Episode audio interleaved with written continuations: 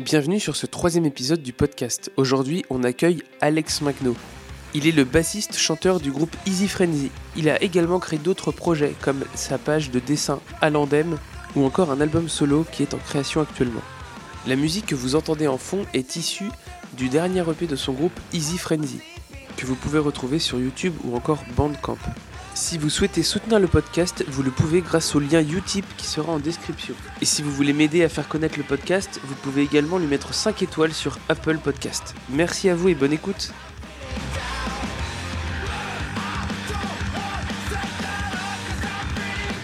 Salut à tous, bienvenue dans ce troisième épisode du podcast.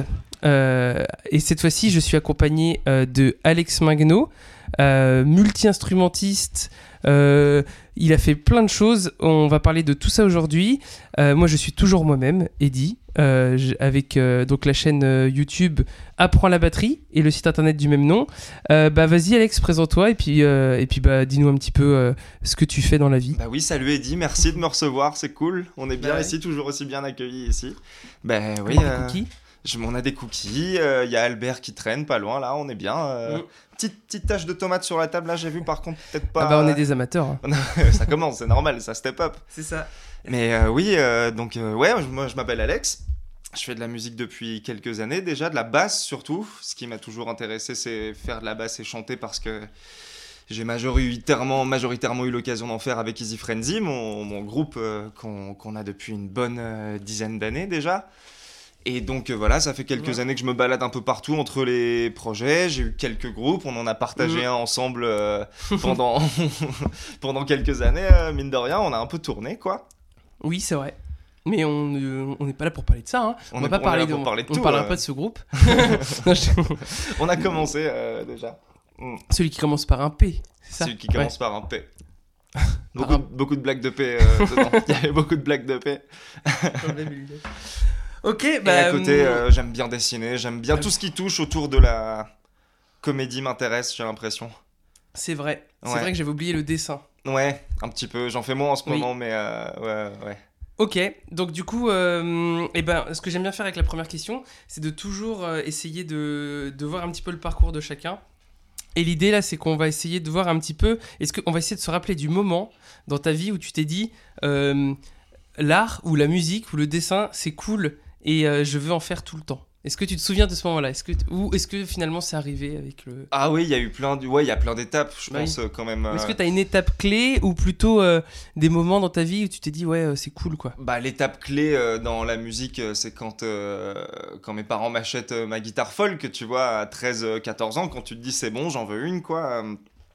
parce que je, je jouais avec celle de mon père. Mon père est droitier, moi je suis gaucher. Ah oui. Donc j'ai commencé un petit peu à gratter deux, trois trucs, mais voilà, il a vite fallu euh, trouver une alternative, quoi. Et euh, comment ça a commencé? Alors, mon premier souvenir musical, c'est Axel F de Crazy Frog euh, vers Ah euh, oui, 2004, tu vois. Première fois que j'achète un CD en mode ça défonce et puis euh, j'ai continué de les acheter puis jusqu'à son remix de We Are the Champions où j'ai fait bon. T'aimes Ok. bien, tu t'intéresses à la musique, t'aimes bien acheter des CD. Maintenant, tu pourrais peut-être commencer à acheter des, des bons CD, tu vois. Mais euh, j'ai euh, la, ouais, la basse surtout. Moi, ça a vite commencé avec Mm. la basse. Je me suis acheté, mes parents m'ont acheté une guitare folk. J'ai commencé avec la guitare folk parce qu'il fallait s'intéresser à la théorie. Il fallait s'intéresser à comprendre comment fonctionnaient les notes, comment Ouais. fonctionnait une rythmique, comment on compose un morceau, etc. Pour avoir la musique Mm. au sens plus large. Mais c'était la basse qui m'intéressait, moi. Ok. C'était de faire des fréquences basses, ouais. Donc oui, bah, l'idée de d'être euh, d'avoir le fameux gros son en Ouais, tête, euh, ce Le gros son, la fréquence, le, Tout ça, le ok. vrombissement, ouais, ouais, ouais. Ok. Et, euh, et donc du coup, est-ce que tu as, hum, t'as décidé d'apprendre la musique euh, Est-ce que tu t'es dit je vais aller en école de musique ou est-ce que tu t'es dit je vais voilà je vais prendre un prof ou je vais apprendre tout seul? Est-ce que tu avais la volonté un petit peu d'aller plus loin que tout simplement euh, jouer dans ton coin Bah, ou- j'ai, euh, c'est vrai que des groupes ont commencé à se former très rapidement au fur et à mesure que je m'étais acheté mon. Je me souviens même d'ailleurs, oui, effectivement, que euh, j'avais deux copains que j'embrasse qui avaient eu, qui, qui s'étaient acheté dans leur coin une batterie et une guitare, tu vois. Et donc l'idée, ouais, c'est vrai que l'idée c'était de monter un groupe, effectivement. et donc. C'est Frank Zappa qui dit que le bassiste, euh, c'est le dernier à choisir l'instrument, tu vois, parce que la guitare Ouais. et la batterie sont, sont déjà pris. Mais, euh, mais moi, je, moi, je suis parti sur la basse tout de suite. avec des copains de lycée et aussi avec, euh, avec les gars d'Easy Frenzy justement parce que Maxime il a eu une batterie très vite dans la maison de ses parents avec son garage et ses parents étaient très cool avec lui, Bah, ils le laissaient practice dans son garage taper Bah oui. aussi fort qu'il voulait parce que ça Mm. le défoulait. Et de fil en aiguille, et bah, tu vois, notre pote Axel dans le même lotissement avait une guitare, moi j'avais une basse. Et on a très vite commencé à jouer en groupe, quoi. Donc j'ai très vite commencé à écrire des morceaux, plus que pratiquer. Ok. J'ai très vite commencé à, à, à me poser sur Guitare Pro. Mes premiers morceaux, euh, Parce que finalement. euh, 13-14 ans peut-être, un truc comme ça, les tout premières ébauches de Ouais. voir euh, sur Guitar Pro comment on fait un pumchak, comment on fait euh, une progression, euh, des, des- des power chords en MIDI. Donc t'as principalement appris la musique finalement directement sur le terrain en groupe. Quoi. Ouais, c'est ça, Ok. c'est ça. Il Et faut, tu il savais faut pas trop ce que tu faisais au début finalement. T'étais plus dans une dans une. Enfin tu, tu jouais à Ah, l'oreille quoi. Ouais, ouais, ouais, ouais, complètement. Bah, je jouais à l'oreille, oui, c'est ça. en, fait, je, je, je, me je me débrouillais pour. euh, parce que les, les, tablatures, c'est très pratique, quoi. Forcément, Bah ça se comprend très, très vite. C'est vrai. Tu comprends tout de suite. Oui. De bas, à partir du moment où c'est ton manche qui est affiché sur une feuille de papier, ce que tu mets sur ton manche, il suffit de le mettre euh, sur, la, sur la tablature, tu vois. Oui c'est vrai. Parce que Donc, moi je vois euh, ça de manière batterie, mais c'est vrai que la tablature en, batterie elle est chiante à lire. Ouais. C'est pas. Bah, c'est les vraies notes, c'est des vraies notes de musique Bah, avec des croix T'as en des plus. tablatures. euh, en fait, t'as- j'ai découvert il y a pas si longtemps, enfin il y a quelques années quand même, qu'il y a des tablatures de batterie. Donc c'est-à-dire que euh, t'imagines un trait par élément de batterie Oui, et euh, des petits ronds ou des petites croix en fonction de ce que tu dois faire dessus, si je dis pas de bêtises. Et finalement, euh, bah, après voilà, c'est noté euh, de gauche à droite et t'as pas forcément de notes, de noir, de croche. Donc tu sais pas quel rythme tu dois faire. Ouais. Et c'est frustrant pour un batteur de, de te- on te dit tu tapes là, mais quand je sais pas. Donc finalement, il faut le faire à l'oreille. C'est vrai que lire une tablature, je trouve c'est plus compliqué que lire une partition en Bah oui. batterie. Par contre, lire une tablature en, en basse ou en guitare, c'est clairement plus simple que lire une partition. Ouais, ouais. Heureusement d'ailleurs, parce que Bah ce oui. une catastrophe. c'est peut-être ça qui a Euh, fait que c'est des instruments très accessibles, oui. qu'on se retrouve très vite à acheter un truc parce qu'on peut vite lire une partition sur Guitar Pro facilement et repiquer un morceau comme on ça. peut très vite vois. devenir un, un guitariste euh, mauvais en rythmique aussi. hein, parce que- Ah bah, Parce que euh, finalement, il si suffit on de s'intéresser qu'aux notes, C'est c'est bon, ça, hein, ouais. tu seras. Ouais, ouais. Non, mais c'est vrai que c'est un truc qu'on voit pas souvent, c'est que euh, la rythmique, elle est souvent euh, chez les guitaristes, peut-être pas chez les bassistes, un peu moins. Mais enfin bref, souvent, on, on fait pas trop attention à la rythmique, alors que je crois qu'on l'avait dit dans le podcast avant avec Neige, euh, la rythmique, elle est pour moi domi euh, avant, enfin prédominante par rapport à, à l'harmonie, parce que Ouais. finalement, si tu joues des notes trop, trop bien, trop belles, mais pas du tout en rythme, bah, l'oreille humaine, elle va dire qu'il y a un problème, tu vois. Tandis que si finalement tu fais des notes euh, pas ouf, mais que t'es pile en rythme comme il faut, bah tout de suite tu crées une sorte de redondance, un truc qui fait que, ok, on comprend ce que tu veux dire, quoi. C'est vrai. Et ça, c'est cool. Ouais. Bon, c'est 50%, hein, je pense. hein. Ouais, ouais. Mais après, voilà, C'est- mon côté batteur. Oui, bah oui, oui, bien mais sûr. oui, euh, mais effectivement, euh, Mais l'harm- tu sais, nous les bassistes, on a un rapport à la rythmique aussi. Bah oui. hein, On vous suit avec la grosse Bah, c'est caisse. hein, C'est important pour nous aussi, ce- cet aspect métronome, tu vois. bah, vous êtes le pont entre euh, les notes et la rythmique, quoi. Exactement. Et, euh, et, le- et souvent d'ailleurs, euh, le public n'a pas forcément euh, conscience de ce qu'est la basse. C'est intéressant d'ailleurs. Hein, souvent, il y a une blague qui dit que le bassiste, on sait que. Enfin, un bassiste, en fait, on se rend compte qu'il est là que quand il arrête de jouer, quoi. Oui. Dans le sens où, tu vois, la, basse, ouais. tu l'entends tout le temps. Mais sauf quand t'es un bassiste héros type euh, euh, Flea euh, ou, euh, ou Les Claypool ou des trucs comme ça. Où tu dis, ok, la basse, là, c'est un truc de ouf. La plupart du temps, la basse. Alors, par exemple, le. On dit ça aussi dans, des, dans des genres où on nous habitue, on nous habitue à un riff, à un motif, à Oui. une ligne de chant. Et la basse a plus ce job de, Ouais. de faire des fréquences. Il a plus ce job de faire un tapis, quoi. C'est ça. Sauf dans quand certains morceaux. Quand euh, tu finis par, euh, par capter ça, et tu finis par euh, entendre des morceaux de funk, des morceaux de jazz, Oui. et tu te dis, ah bah oui, effectivement, c'est un instrument Oui, euh, comme, comme les autres, euh, sauf que tu le. Bah, t'as la fameuse ligne, tu sais, hyper connue, là, de Queen. Euh, euh, bah, c'est un riff de basse, quoi. Ouais, absolument. ouais, genre, ouais, c'est le riff de basse.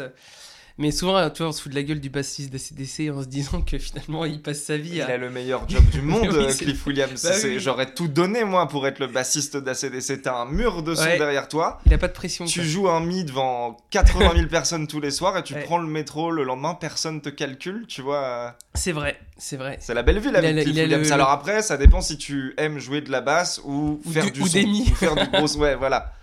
Ouais, c'est clair. Mais dans tous les cas, euh, le rôle est important parce que c'est vrai que si t'enlèves le bassiste d'ACDC, les gens ils vont se dire il y a un problème. Bah oui, euh, il y a un sérieux creux. problème quoi. Limite, tu pourras enlever Angus Young, tu laisses euh, Malcolm Young, euh, le morceau peut Ah, mais passer quoi. C'est un bassiste, Malcolm Ouais. Young. C'est un énorme bassiste. Ouais. C'est une de mes premières influences quand j'écoutais ACDC. Quand Oui, j'avais, j'écoutais Malcolm Young.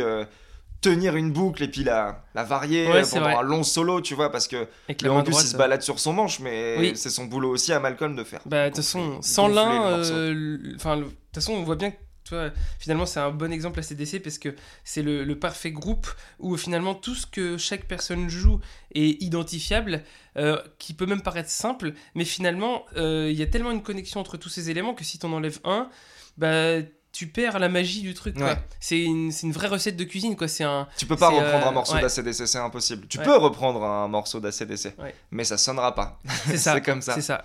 Et bah, de toute façon, c'est marrant, mais c'est, tu vois, finalement, euh, les covers de musique de ACDC, il y en a, c'est assez rare que ce soit vraiment euh, trop bien, quoi. Genre, Généralement, je suis assez déçu.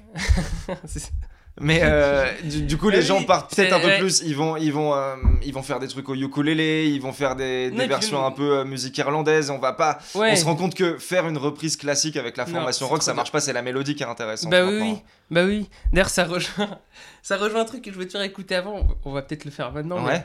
euh, en fait, j'étais tombé sur un cover. euh, comme quoi, c'est intéressant. Là, on parle de cover. Euh, je sais pas alors, si tu connais. Alors, tu sais quoi On va allumer le, on va allumer ça. Je loupe. Puis je vais te montrer la vidéo parce que quand même c'est assez drôle. Alors le but c'est pas quand même de se moquer des gens, mais c'est de regarder un petit peu. On- Souvent on dit on apprend plus d'un mauvais film que d'un bon film. Mais là c'est un peu le même principe, c'est-à-dire qu'on apprend plus souvent d'une mauvaise prestation que Ah bah, d'une bonne, ouais, ouais, parce que ouais. tu sais exactement ce qu'il faut pas Des faire. erreurs à parfaire, ouais, bien Et- sûr. hein. Et là je suis tombé sur un cover et c'est le même principe que CDC, c'est un cover de Nirvana. Et en fait le, le Ah, truc il y en a eu, hein. et, et on est d'accord que Nirvana, c'est. C'est le groupe quasiment été le plus repris, mais c'est super compliqué de faire une reprise correcte de Nirvana. Hmm. Parce que euh, Kurt Cobain, parce que euh, euh, Dave Grohl, parce que c'est compliqué, euh, même, tu vois, bien d'un point de vue émotionnellement, la façon dont, dont le morceau Ouais, il est ouais, interprété. envoyé, ouais, bah. Jasmine Acting Spirit, qui est le morceau le plus, euh, le plus repris quasiment, et ben je suis désolé, mais c'est le morceau que je ne voudrais jamais reprendre. C'est beaucoup trop J'ai vu une reprise de Smells Like Teen Spirit à un concert qui butait. C'était trop cool. Ah ouais c'était un concert, un festival d'étudiants, tu vois.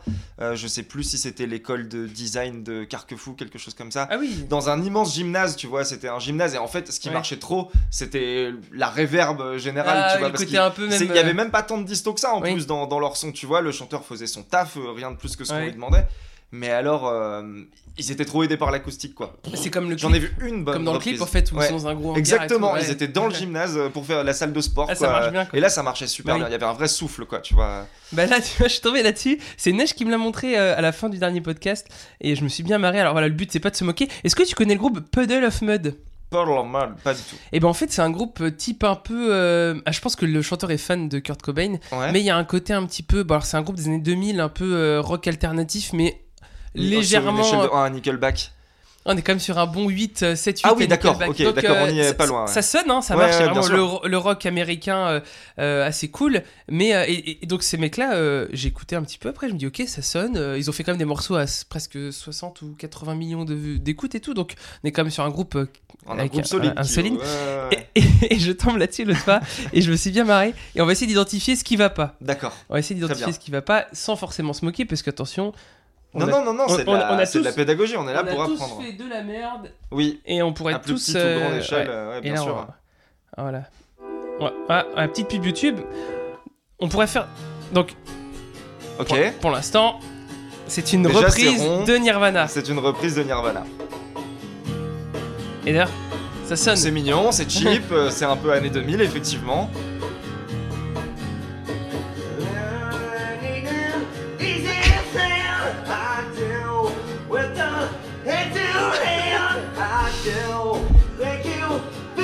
Ah, ça fait de la peine parce que il a pas, il s'est pas rendu compte avant l'enregistrement qu'il avait pas un range assez, assez haut, tu vois.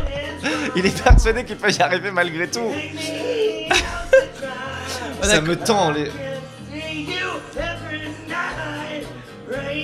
Oh, Eh, on, Sirius XM, c'est une grosse radio en plus. oui, Enfin, on est d'accord qu'il y a un problème. elle est choquée derrière. on est d'accord qu'il y a un problème de capodastre là. Il y a un problème de capodastre.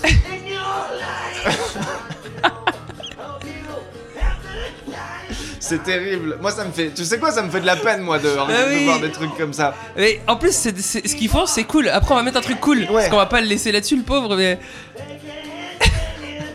Et le pire, c'est qu'il fait tout le morceau. hein. il y a 3 On minutes. dirait, tu sais, la Grégoire qui avait repris euh, Oui. Don't Look Back in Anger Oui, bah, de Oasis, ouais. c'est fantastique. Mais C'est des moments de fragilité chez l'humain que j'aime le bien. pire, moi. c'est que c'est un bon chanteur. C'est juste que là, il, a vraiment euh, pas la pas bonne tonalité. C'est pas la tonalité, c'est tout.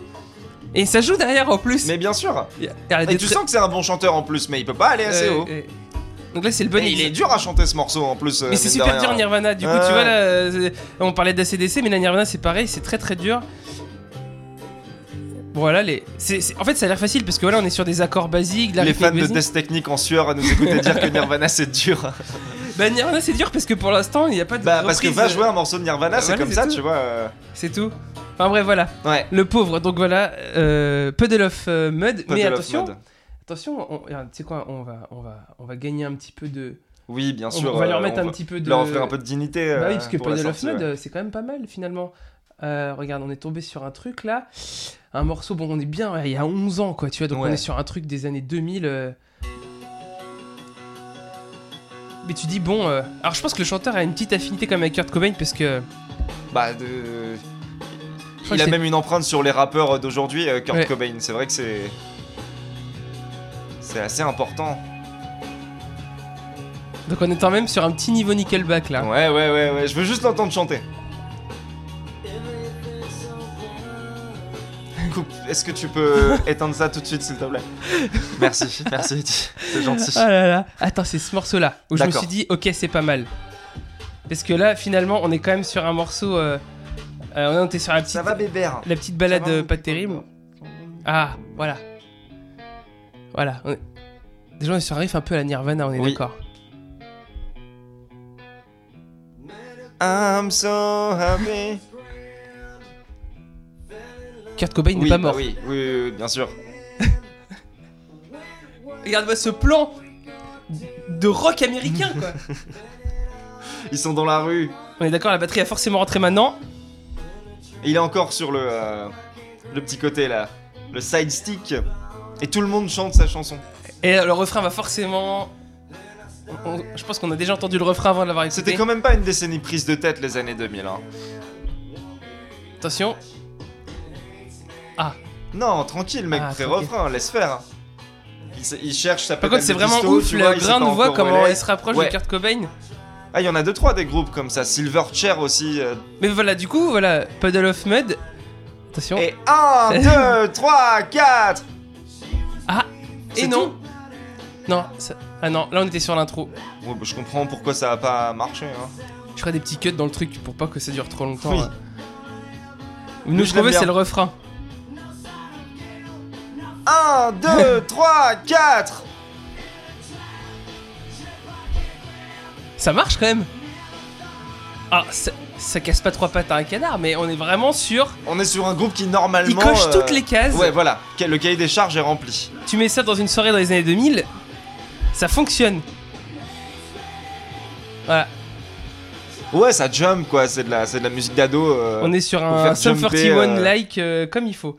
Donc voilà, enfin bref, petit aparté sur Puddle of Mud. sur euh, les, les, les moments de perdition Les des moments de gens, quoi. perdition. mais les moments qui font du bien aussi, quoi. Les moments où tu te dis, bah, tu peux avoir ta carrière rodée, Oui, tu peux avoir fait oui, tous oui, tes festoches. parce que là, il y a tu 20 peux- ans de mais carrière. continue de bosser parce que tu peux encore te planter sur une reprise de On Nirvana. nous a fait une Lars. Ulrich euh, style quoi. Ouais, C'est un peu ça quoi. On en parlait vite fait dans le premier podcast avec Anton. euh, du moment où t'arrêtes de bosser ton instrument et que la réalité te rattrape et te dit bah regarde si t'avais Ah. vendu moins de tableaux moches à 1 C'est million de dollars.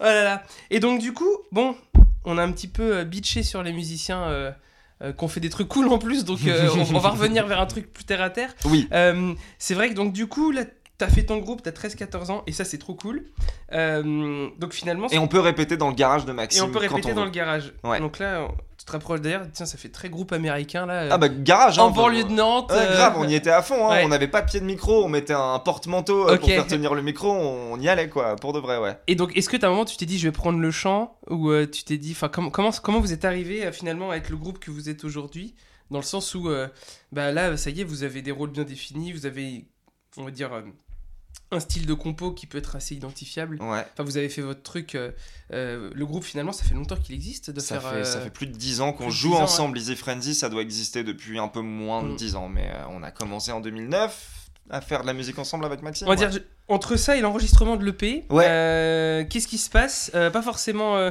tu vois, dans, dans ta façon d'aborder la zik, quoi. Parce que finalement, ça a évolué, je suppose, entre Oui. il y a 10 ans et aujourd'hui. Est-ce qu'il y a des étapes clés où tu t'es dit, là, je prends le chant, là, il faudrait plus que je joue comme ça? Comment comment t'abordes le jeu en groupe, quoi, finalement? Alors, euh, il, il devait avoir besoin d'un d'un chanteur déjà. Maxime, il avait commencé à, à repérer des gens autour de lui dans son collège euh, et il faisait des reprises de, de black metal. À l'origine, c'était un groupe Wow. de. Mais quand je te parle de black metal, je te parle de Cradle of Filth, tu Ouais, vois, ce niveau de, de black metal.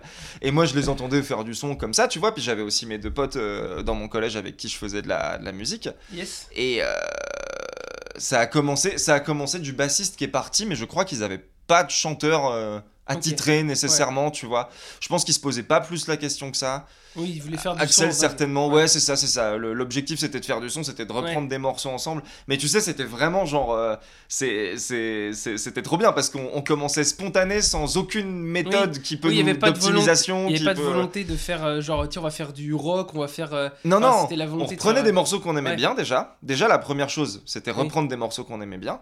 Alors au début, on, on passait le, le morceau euh, en, dans, dans une radio sur le CD, tu vois. Et donc on jouait le morceau en même temps. Ok. Ça fonctionnait pas parce qu'on Bah, avait trop de aucun bruit, sens, trop de bruit. euh, Oui. et puis quatre gens qui savent pas jouer ensemble. Et puis la radio qui tourne Oui, à il faut côté. tenir donc- le, métro, le, enfin, le, le tempo, tout ça, c'est bah c'est hein. ça, sachant que Mm, tu mm, t'entends pas quoi. Donc on a fini par euh, par se mettre un peu plus euh, par se mettre un peu plus à préparer nos riffs, euh, à, à tester des petites impros, des jams, on aimait bien sur les morceaux. Easy Frenzy, ça vient un petit peu de là parce qu'on commençait calmement et on finissait Oui, oui. souvent à faire du death metal, tu vois. Ok. Euh, ça finissait souvent comme ça. Euh, le nom Easy Frenzy et euh, et les, les reprises les, les, les morceaux euh, je, je faisais des morceaux dans mon coin mais qui servaient pas forcément pour je les faisais vraiment dans Ouais. mon coin je y avait pas je, je les faisais avant Easy Frenzy ces, ces morceaux là c'était des petits morceaux de, de rock très convenus mais que tu vois on écoute encore un peu aujourd'hui avec Maxime et que j'aime bien quoi il y a une Bah petite oui. petite spontanéité jeune dedans que j'aime Ouais. bien quoi Oui, oui. tu- ça transpire de tous les groupes de rock que je pouvais écouter à l'époque mais euh, et on a bénéficié d'une on a, on a on a- on faisait ça à Vertou dans la ville de Vertou. Ouais. on a bénéficié d'une aide aux jeunes géniale de la mairie qui consistait à euh, on ramène un musicien professionnel dans vos répés. C'est une aide à la répétition en fait. Ok. on, vous, non d'abord vous faites un concert on vous met sur scène donc notre premier concert ça a été comme ça tu vois Ok. donc on a fait ok, euh, on a aucun morceau, donc euh, c'était que des reprises, tu Ouais. vois, euh, à base de vraiment Ultra Vomit, Scorpiclani, Ah oui, d'accord. euh, René Lataupe, euh, À sont Vertou, plus, tu vois, à Vertou, au kiosque du Loiry de, de Vertou. Et donc euh, les gars de la mairie font ok, c'est bien, bah on va vous envoyer Dominique Morisset. Euh, un- un- il, a, il, a, il a un blaze que j'oublie tout le temps, il joue dans un groupe qui s'appelle Bruxisme, c'est super bien. Ah bah oui, mais c'est... euh, je le connais bien. Enfin, le je, le, je le connais. Enfin, t'as le Bien blaze sûr, du le chanteur... cas. euh, Le chanteur, ouais. Avec sa tête de Dominique Grabs. Morisset. Grabs. Bien voilà. sûr. Ok. Que, qu'on embrasse, Oui, Du bah coup, oui, parce que le connais. tu le connais aussi, Enfin, je ouais. le connais de... Oui, je le connais un petit peu. On a partagé quelques scènes, je crois, euh, Mais Ouais. oui, oui. Mais c'est super chanteur, super musicien. Bah ouais, super gars, Ouais, euh, gars ouais. qui, qui sait écrire une chanson en fait, tu vois. et moi j'avais besoin de gars comme ça, tu vois, de gars qui. tout- chaque fois qu'on se voyait, il me disait les gars, c'est euh, la science de la branlette. C'est, c'est ok, tu fais un break de batterie Ouais. en tatoutou poum, tu vois. Mais tu vas le bosser pendant 12 heures Bah jusqu'à oui, ce que t'en puisses plus ton nickel, poum. Il faut que ce soit maîtrisé en fait. Complètement. Il faut que les gens ils comprennent que c'est toi qui as écrit ce morceau que c'est toi qui le joue, Ouais. que c'est toi qui Il n'y l'interprète. a pas quoi. de hasard. Il n'y a pas de hasard, exactement. Tu dois pas sonner comme une reprise d'un autre groupe, quoi. Mm. Et euh, c'était super. Et, et en fait, euh, l'accompagnement a commencé. Il nous a dit Bon, les gars, je veux des morceaux à vous. Je débarque euh, la semaine prochaine. On a fait OK. et pendant une réunion après, on a fait Mais on n'a aucun morceau à nous, tu vois. Et, et moi, j'étais là, bah, j'ai mes morceaux qui traînent. J'en ai quatre. Si vous êtes capable de les apprendre pour la semaine prochaine. Euh, Et donc, c'est ce qu'on a fait devant lui. Il s'est ramené sur le canapé avec Jean-Yves. Guillet, euh, anciennement de Si bémol. Et euh, il Mm. était là aussi, et c'était en collaboration avec Si bémol. Et euh, on- il se pose sur le canapé, et nous on joue pour la première fois ever ensemble trois morceaux que j'ai écrits, qu'on n'a jamais essayé, dont les... j'ai jamais pris le temps de demander au gars ça vous plaît, ça vous plaît pas, tu vois. Et on a lancé le truc, ça a plu, il a fait bah visiblement. Il nous a dit, qu'est-ce qu'il nous avait dit? Vous avez le syndrome du salon. Il nous a expliqué qu'il quoi le fait- syndrome du le salon syndrome du salon, c'est quand tu joues du rock pas trop fort pour, pour pas que les voisins viennent sonner, euh, les gars, petit peu de bruit quand même, tu vois. Mhm. Donc on avait le syndrome du salon. Il nous a dit, il faut que je vous détache de syndrome du salon, tu vois. Notre première démo s'appelle le syndrome du salon. Vraiment, c'est euh, c'est resté ce truc du genre, ouais, faut qu'on arrête de jouer tapis comme ça, Mm, effectivement. Puis en même temps, t'es moins, t'es, C'est on n'était pas au plus sûr de nous euh, à ce moment-là, Et puis en plus, les voisins, euh, en général, euh, ils sont pas fans de la musique à fond, donc Oui. forcément. euh, C'est ça, la grosse guitare. Il faut. On a eu de la chance. On a eu que des voisins cool. Ah ouais. Ouais, ouais, ouais. Et, et donc c'est parti, et pendant un an, euh, il est venu nous voir à chaque répé, euh, tout le temps, il venait, donc euh, on taillait les Mhm. morceaux, et donc bah, finalement, toi tu les as écrits, euh, t'as des lignes de chant, tu vas chanter, ok, bah je vais chanter. Donc euh, hop hop hop, je suis avec la basse et le micro en même temps. Ok. bien chanter déjà et, Ouais. et jouer de la basse en même temps, tu vois. Mais en l'occurrence, bon bah ça va être toi, tu vois. Ok. Maxime, tu vas être le batteur, toi tu vas être le guitariste, tac tac tac. Euh, on a commencé Mhm. à écrire les, on écrivait les paroles avec Maxime au début. En anglais? Et En anglais, en anglais, ouais. Euh, on aimait bien faire du storytelling, on aimait bien raconter des histoires, Ok. hein, des petites histoires. Des trucs avec des petites morales et tout, non Des- Non. euh, Non, alors, en l'occurrence, euh, je, celle dont j'ai le souvenir, euh, des histoires, un genre de, de variation de cowboy versus alien, tu vois, Ah oui, des aliens qui arrivent dans une ville du Far. West et puis qui tuent tout le monde, sauf que, sauf que le shérif il le cache aux gens, tu vois. euh. Ou alors euh, le gars qui est pas invi- qui est invité par personne au bal de promo et qui se ramène le soir au bal du promo aux États-Unis, qui tue tout le monde et qui va picoler dans la cuisine en attendant que les flics euh, se ramènent. euh. Ouais, ok. Ouais, donc des trucs à thème plutôt que des trucs. Enfin, de toute façon, en général, quand on commence à faire un groupe, on a rarement une vision d'ensemble de Bah, ce qu'on veut sûr. dire, de Ouais, tout ça. Ça, tu l'apprends Bah, après, plus quoi. tard. Tu Oui. l'apprends quand tu montes des nouveaux projets et que tu es là avant de commencer un morceau, Ouais. avant de commencer euh, un riff. Il faut savoir, euh, il faut savoir Ouais. de quoi on va parler avec ce groupe, quoi. Ou tu peux aussi faire un riff et te dire euh, qu'est-ce que. Enfin, en fait, souvent, en tout cas, il y a souvent un élément qui va venir être central et sur lequel on va construire d'autres trucs autour. Ouais, C'est souvent ça. ouais. Ça Vraiment, si tu te mets à faire n'importe quoi, euh, c'est souvent ce qui arrive au premier groupe. De toute façon, c'est normal, tu peux pas avoir une idée préconçue de ce que tu vas faire. Bah non, c'est ça. Tu peux pas avoir la maturité à 14 ans. euh, Puis je pense que c'est même pas bien de faire ça. Mais nous, Vaut ça mieux- nous ouais. plaisait. Bah oui. Ça nous plaisait d'avoir aucune ligne directrice. Bah oui, ça nous plaisait de pouvoir. On essayait de faire du stoner du plus profond de notre âme. On essayait vraiment d'être un groupe de stoner. On n'a jamais réussi à faire un seul morceau de stoner, tu vois. Où on a toujours Oui. préféré se balader partout, euh, explorer. Je vais pas dire prog parce que c'est pas du prog ce qu'on fait, tu vois. Mais euh, la, je- je démarche est de se balader un peu Ouais. partout entre tous les styles, tous les genres, lier un petit peu tout ça euh, Mm. co- comme on peut.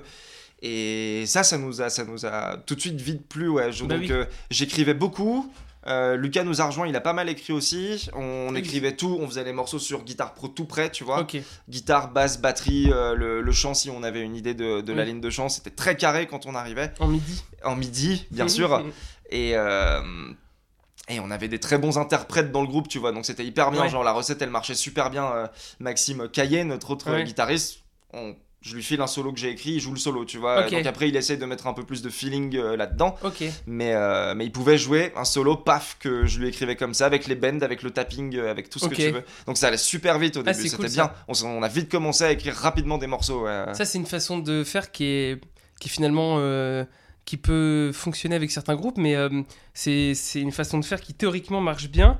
Mais j'ai remarqué dans l'application, c'est. euh, si les gens. Enfin, si t'as 4 ou 5 personnes dans le groupe qui sont pas. euh, euh, trop bosseurs chez eux, Ouais. bah finalement tu perds plus de temps. Ouais. Et là c'est vrai que tu peux en gagner. En fait c'est c'est euh, vraiment le genre de truc que ça peut te faire gagner un temps monstrueux. Par contre il suffit qu'il y en ait un qui bosse pas Ouais. et du coup tu passes toute ta répète à bosser des trucs trop chiants. C'est c'est c'est c'est pas facile de trouver la recette. Et c'est vrai que finalement le plus dur dans un groupe c'est même pas la musique, c'est quand tu commences à trouver ta recette. Bah oui, C'est-à-dire le c'est l'alchimie. Tu connais les membres de... euh, Moi, j'écrivais des solos de guitare Ouais. pour Maxime parce que je savais comment il jouait, je savais quel Ouais. phrasé il aimait bien, que, quel guitariste l'inspirait, tu vois. Bah oui. Après, t'as des mecs comme ça où euh, c'est plus tard quand tu te professionnalises, t'as des, des requins de studio quoi, ou des Ouais. mecs, euh, tu leur fais faire Les gars de la n'importe quoi. Motown. euh, Tu leur dis, bah voilà, j'ai- besoin de ça, il fait, ok, je fais. Session. je me dis, ouais, Et ouais. ça marche, mais, mais c'est rare. 15 dollars. Ouais, c'est ça. C'est c'est rare de, de, de tomber sur des gens comme ça, et puis souvent, bah, ces gens-là, ils sont dans le circuit. Euh, ils sont dans le circuit pro, donc euh, ils vont te demander de l'argent si t'as besoin. Bah oui, bien sûr. Mais euh, ok, donc là, oui, vous avez votre recette, c'est cool. Et, euh, et à partir de ce moment-là, euh, bah, de toute façon, oui, vous faites des concerts, vous faites des. On fait des vous concerts. avancez dans votre vie de groupe, Euh, L'année de d'aide musicale se termine avec un enregistrement offert à si bémol, tu vois. Pendant trois jours, vous allez être à si bémol et vous allez enregistrer une petite Donc euh, l'ancien studio là qui avait. L'ancien studio euh, avec euh, des, des, des cendriers de flaques d'eau à Ouais, l'intérieur du, du studio, tu vois, euh, fe- au-dessus de la prise électrique, ouais, des sandwichs pourris, des queues de souris, euh, c'était dingue. Euh, terrible j'ai- une anecdote là-dessus une fois. J'adorais, moi j'étais bien dans ce studio parce qu'il était punk, tu vois. Ah bah c'est. Il y avait ouais, de la bouse sur le Je sol. comprends même euh. pas comment la ville de Vertou a pu pendant un certain moment tolérer le fait qu'un studio comme ça existe. Non mais parce, que, parce que si ça appartenait à la ville. d'isolation, ouais, ouais, ouais, Et bah, bien et sûr. bah- et c'est- bah, franchement, je pense que n'importe quel garage ou sous-sol était plus sécurisé que ça, quoi. Mais vraiment, même même n'importe quel garage de n'importe quel euh, endroit, euh, même le Bah plus non, désaffecté, mais- quoi. Enfin, je pense que tu vas dans des trucs désaffectés, c'est moins dangereux. Là, vraiment, euh, une fois on répétait et, euh, le soir et euh, il y avait eu pas mal d'eau, ou dégâts des eaux, et dans un coin de la salle, et ben.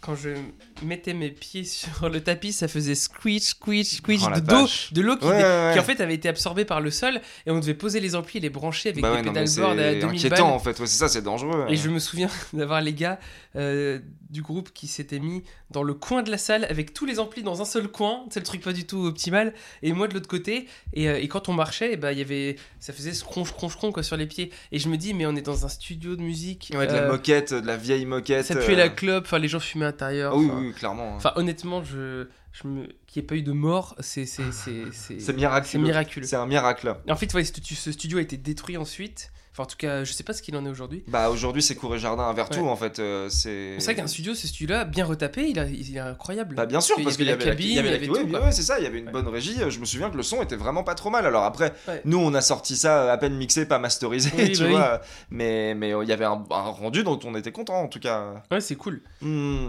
Et donc, ouais, vous enregistrez le truc. Bon, là, forcément, je pense que le premier enregistrement, en général, tu fais euh, Waouh, c'est incroyable, on va faire un CD de ouf. Ouais. Et puis tu réécoutes et tu fais C'est marrant, c'est pas comme dans ma tête. non, c'est ça, non Le, bon, c'est toujours quel- encore aujourd'hui c'est comme ça. Ouais. De toute façon quand le projet sort, je suis déçu du projet au moment Ah ouais où il sort. Moi c'est dingue. euh. Bah moi c'est arrivé assez tard hein, euh, Ouais. pour être euh, bah, pour être honnête je pense que sur les 4 ou 5 CD que j'ai dû faire il y en a un ou deux où je me suis dit c'est trop cool Ouais. Le P Dizzy Frenzy je l'adore. Ouais. Si le P Dizzy Frenzy bah, tu sais quand tu passes un step particulier Ouais, tu ouais, passes du ça. temps et bah tu fais ok là T'arrives vraiment à dire au gars dans sa cabine, je, je veux que tu me fasses ça comme ça, euh, ouais, et puis de... avec ces mots-là. euh. et puis surtout après tu te rends compte j'en discutais aussi euh, avec Neige je pense podcast précédent c'est que sous ou avec Anton aussi de toute façon c'est un truc qui est récurrent chez les musiciens souvent t'as l'impression que c'est l'ingé son qui va faire ton son alors dans une certaine mesure oui mais en fait l'ingé son il capture juste ce que tu sors Oui. finalement donc si t'as le fameux la fameuse règle du caca in caca out C'est c'est-à-dire que bah c'est la règle que si tu fais rentrer Ah un oui. son de merde, tu ressors un son de merde. Peu vrai. importe ce que tu as euh, appliqué dans, dedans, ce sera nul. Alors, en tout cas, ce sera euh, du caca avec des paillettes, quoi. Ce sera Oui. toujours du caca. Voilà. Joli caca. C'est ça. Du caca exploitable. C'est ça. Mais finalement, c'est ce qu'il disait là, euh, Neige, il disait finalement euh, 90% de ton son, il se situe avant le micro. Forcément. D'où euh, la fameuse anecdote euh, que je connais où tu as dû euh, changer de basse euh, au studio parce que. Comment t'as entendu parler de ça? Parce que je connais, euh, j'ai j'ai du monde bien placé. Oh. Où finalement, oui, euh, tu vois. euh, Ouais, je suis arrivé avec ma basse pas réglée au pas studio. réglé, euh, Faut pas faire ça, je savais pas, mais faut arriver avec. Maintenant je Et le sais, coup, faut arriver dit, bah, avec tu- une basse réglée au studio. C'est comme à l'école si t'arrivais pas avec. Là, c'était comme si t'arrivais pas avec les bonnes affaires à l'école et quand tu disais tu rentres chez toi, quoi. C'est un peu ce qui s'est passé. Et finalement, bah, tu vois, si t'as pas le bon instrument, euh, lui, t'as vu au studio, il a tout ce qu'il faut. Mais finalement, bah, l'instrument, c'est-à-dire la base, il était pas propre ou il était Ouais. pas réglé, bah, tu peux pas enregistrer. Et si t'as un super son, c'est que finalement, t'as la bonne basse, t'as le bon réglage d'ampli et puis après, bah, t'as les bons micros, quoi. Donc si on se prend la tête avant sur le son, bah, finalement, après, euh, l'ingé son, il est censé que le mettre en valeur et pas rattraper les conneries. Oui, quoi. bien sûr. Et c'est pour ça la Après, il y a plupart les temps- arrangements qui se font après l'enregistrement aussi, tu vois. Mais souvent, euh, la, la base doit sonner, quoi. C'est comme tout. Ah bah vois, ça, faut, oui. Faut que ta Mm. base, elle soit nickel. Mais euh, c'est vrai, quoi. C'est pour ça, souvent, que les musiciens, entre guillemets, débutants, quand tu commences un scud, t'es pas content. Parce que toi, tu crois que tout est dans la compo, Ouais, ouais. ou dans le, la prod. Mais finalement, la prod, elle est censée mettre en valeur la compo, quoi. C'est pour ça que souvent, je dis que si t'arrives à faire un truc qui sonne avec le minimum d'infos, ou même le minimum de micro, et bah, et bah, tu vas. Si ça sonne comme ça, si, si la maquette sonne bien, globalement, il y a moins de soucis à se faire. Quoi. Ouais. Tandis que si t'attends à te dire, ok, bon, ça c'est pas très efficace, mais euh, en studio avec le gros son, ça marchera. Et ben ça marche pas. On verra ça en post-prod. ça marche pas du tout. En tout cas, par expérience, ça marche pas. Et, euh, et c'est vrai que bah, finalement, à un moment, bah, il faut passer par euh, ce stade de euh, on va poser les choses et on va tout, euh, tout travailler un par un et, et bosser. Quoi. Donc là, oui, donc là, tu fais tes CD, tu as fait ton petit EP euh, Ouais. à Cour et Jardin. À si bémol. Non, à si bémol. Le deuxième, on l'a fait à Cour et Jardin, effectivement. Ouais. Mais le premier, on l'a fait à si bémol, ouais. Et euh, du coup, euh, cette EP là, vous, vous en êtes servi pour faire des trucs ou vous l'avez juste gardé euh On l'a, on s'en est servi. on était, on voulait vraiment rester dans cette démarche d'être un groupe de garage et de tout faire dans le garage. Tu vois, on a très vite commencé à partir dans cette espèce de, de logique bah, do it yourself en fait. euh, Ouais. Tu vois, à petite échelle. Nous, ça nous amusait de concentrer ça à petite échelle. Tu vois. Donc, on a fait un pressage de la première démo, euh, celle-là, euh, qui s'appelle The Vertavian Sessions, qu'on a enregistré. On a tout fait à Vertu. Et, Clin d'œil et au mec, on a, on a, c'est ça, complètement, clin d'œil au Desert Sessions. et on a, on a, on a fait imprimer euh, 100 jaquettes de CD là, tu sais, les singles. On Ah a oui. acheté des CD vierges. Ah, On les a main, tous quoi. gravés à la main. On a marqué Easy Frenzy de Vertavian Sessions Ok. sur tous les CD et on les vendait comme ça euh, à la fin des concerts euh, directement. euh. D'ailleurs, tu sais qu'il y a une différence que j'ai appris en, tra- en travaillant avec des. On appelle ça tu sais, du pressage de CD. Entre la gravure et le pressage, si je dis pas de bêtises. En fait, quand tu. Sais, on peut se dire, bah non, mais moi je vais pas passer par un mec qui va, Ouais. qui va presser les CD, je vais le graver moi-même. Et en fait, quand tu graves un CD, et bah avec le temps, à chaque fois que tu le passes dans le lecteur, les données elles se fatiguent. Ok. Et en fait, si tu veux, à un moment, elles deviennent illisibles avec le temps. Donc, tu vends un produit euh, obsolète. Et je sais pas si t'as remarqué, mais t'as vu quand t'achètes des CD dans le commerce et que pour ceux qui achètent encore des CD, J'achète toujours des CD. et ben quand tu le mets dans ton lecteur CD, et ben tu sais, euh, et ben même s'il est grave rayé, ceux que t'as achetés, finalement, ils passent toujours un petit peu. Hmm. Moi, je sais que j'ai un vieil, euh, un vieux truc des Rage Against the Machine qui a 15 ans et il est hyper rayé et il passe encore. Parce qu'en fait, c'est du pressage. Et le Ouais. pressage, ça imprime vachement plus que la gravure qui, elle, euh, est. euh, Ah, après, faut le bon matos Ouais. de lecture aussi, parce qu'un vieux CD dans l'autoradio, ça le termine par exemple, tu Ouais, vois, avec ouais, la chaleur, vrai. avec Oui, les dodanes, c'est très déconseillé. Mais c'est pour dire que finalement, tu vois, quand tu graves un CD, et ben finalement, il y a une différence entre la gravure et le pressage. Et, et, et finalement, quand tu vends un CD, alors je, ça, je parle pour les groupes un peu plus, plus Oui. avancés, mais si tu fais un super EP que tu le graves chez toi, bah en fait, tu vends un truc qui va être obsolète. Ouais, C'est-à-dire ouais, qu'à un moment, ouais, le mec, dans, dans 5 ans, il pourra plus le lire. Donc c'est con. Et finalement, la gravure, euh, enfin en tout cas, le pressage, oui. c'est un autre procédé euh, qui finalement coûte plus cher aussi. Ça, c'est bien pour les groupes qui vendent les CD, tout ça. quoi. Mm. Mais vous le vendiez CD du coup? On le vendait et on, effectivement, on recommandait plutôt aux gens de l'extraire sur leur ordinateur et de choper les morceaux en, en Ah. WAV et de les écouter sur leur, Oh sur leur, Ça ramène à une vieille leur époque. petit euh, MP3. bah ouais, mec, hein, Ah, euh, la musique, l'extraction, euh, l'extraction de euh, C'était quoi le logiciel pour extraire la musique? Euh, Baltrate, c'est le truc que tu utilisais Euh, Win- le logiciel de musique de, de Windows, Windows. Media Player. Windows euh, Media Player. Windows. Media Player. ouais. Le seul qui a survécu, c'est VLC avec le Oui. temps. Toujours la. VLC. Toujours la VLC. Le, Fier comme un plot. ouais. Euh, le, le gars sûr, quoi, comme on dit. Ouais, ouais, ouais, ouais. Ok, donc du coup, ce CD, il est imprimé. Ouais. Vous, vous faites des concerts, du coup On fait Vous des concerts. C'est à quel âge à ce moment-là On fait, euh, on fait 15. ça à 18 ans. Ah oui, Moi j'ai 18 ans. 18 ans, Maxime aussi. Tout, on a tous les trois 18 Ok. ans. On est trois là actuellement. Actuellement. Vous étiez trois dans le on groupe fait ça. Au début, on a commencé en trio. Ok. On donc, a commencé en Lucas, il est arrivé plus tard. Lucas est arrivé. euh, Ah oui, c'est vrai qu'il est arrivé plus hein, tard. il est arrivé entre les deux. Il est arrivé entre Je me le- souviens. la démo qu'on venait de faire et, euh, Je me souviens. et celle qu'on a fait juste après. Ouais. C'était de mon époque, je me souviens. Bah oui, oui, oui, complètement. Ouais. ouais. Et Ouais, bah, ouais. et- ok. Et donc du coup, euh, après entre en- finalement entre le dernier EP que vous avez sorti, celui-là, il s'est passé d'autres trucs ou? Bah, il s'est passé. pas si- En fait, bah, en fait on, faisait, on faisait beaucoup de concerts. Enfin, Ouais. vraiment, je prends du recul là-dessus. euh, on, on se démerdait toujours pour jouer dans un bar à Nantes. euh, le triolet dans un, dans un triolet, dans un Desport, euh, Oui, c'est vrai. dans, dans, un, Michelet dans un. Michelet. Michelet Et le ferrailleur. le, on a joué au Ferrailleur, on a joué au Ferrailleur. Et, et ça nous plaisait. Et comme ce qui était super aussi, c'est qu'on avait. Bah, on avait ce garage de Maxime, Ouais. donc on avait un local à disposition, toujours actuel, Ouais. comme, comme on voulait, autant qu'on voulait, tu vois. Ça, c'est un Et ce qui était ça. super, c'était un luxe parce que Ouais. on, on se permettait de, de jouer euh, dans des bars très proches de Nantes, très similaires, souvent avec les mêmes gars, parce que forcément tu Bah ramènes oui. ta bande de potes, Oui. quand, sauf que les potes, ils ont déjà vu ton concert trois fois.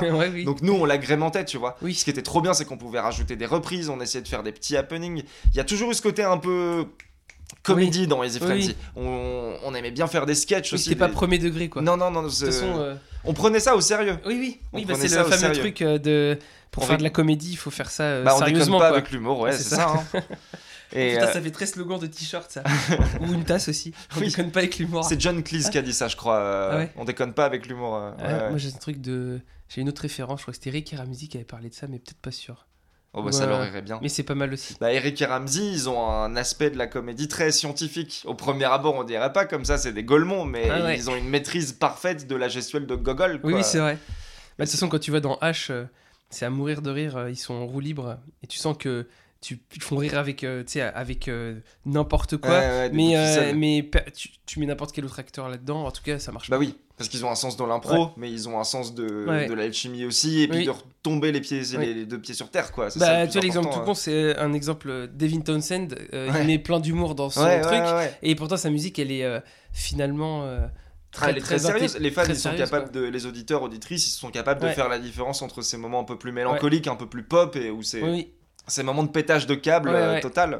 Ouais, c'est vrai que bah, j'ai quand même vu pas mal, j'en ai fait 4 ou 5 des concerts de, de Devin Townsend, et c'est vrai que finalement, euh, il est toujours en train de faire euh, le con, Ouais. et en même temps, il est toujours hyper. Enfin, il arrive à osciller entre. le- Bah, il est vraiment bipolaire là pour le coup sur scène, Il est- mais dans le bon sens quoi.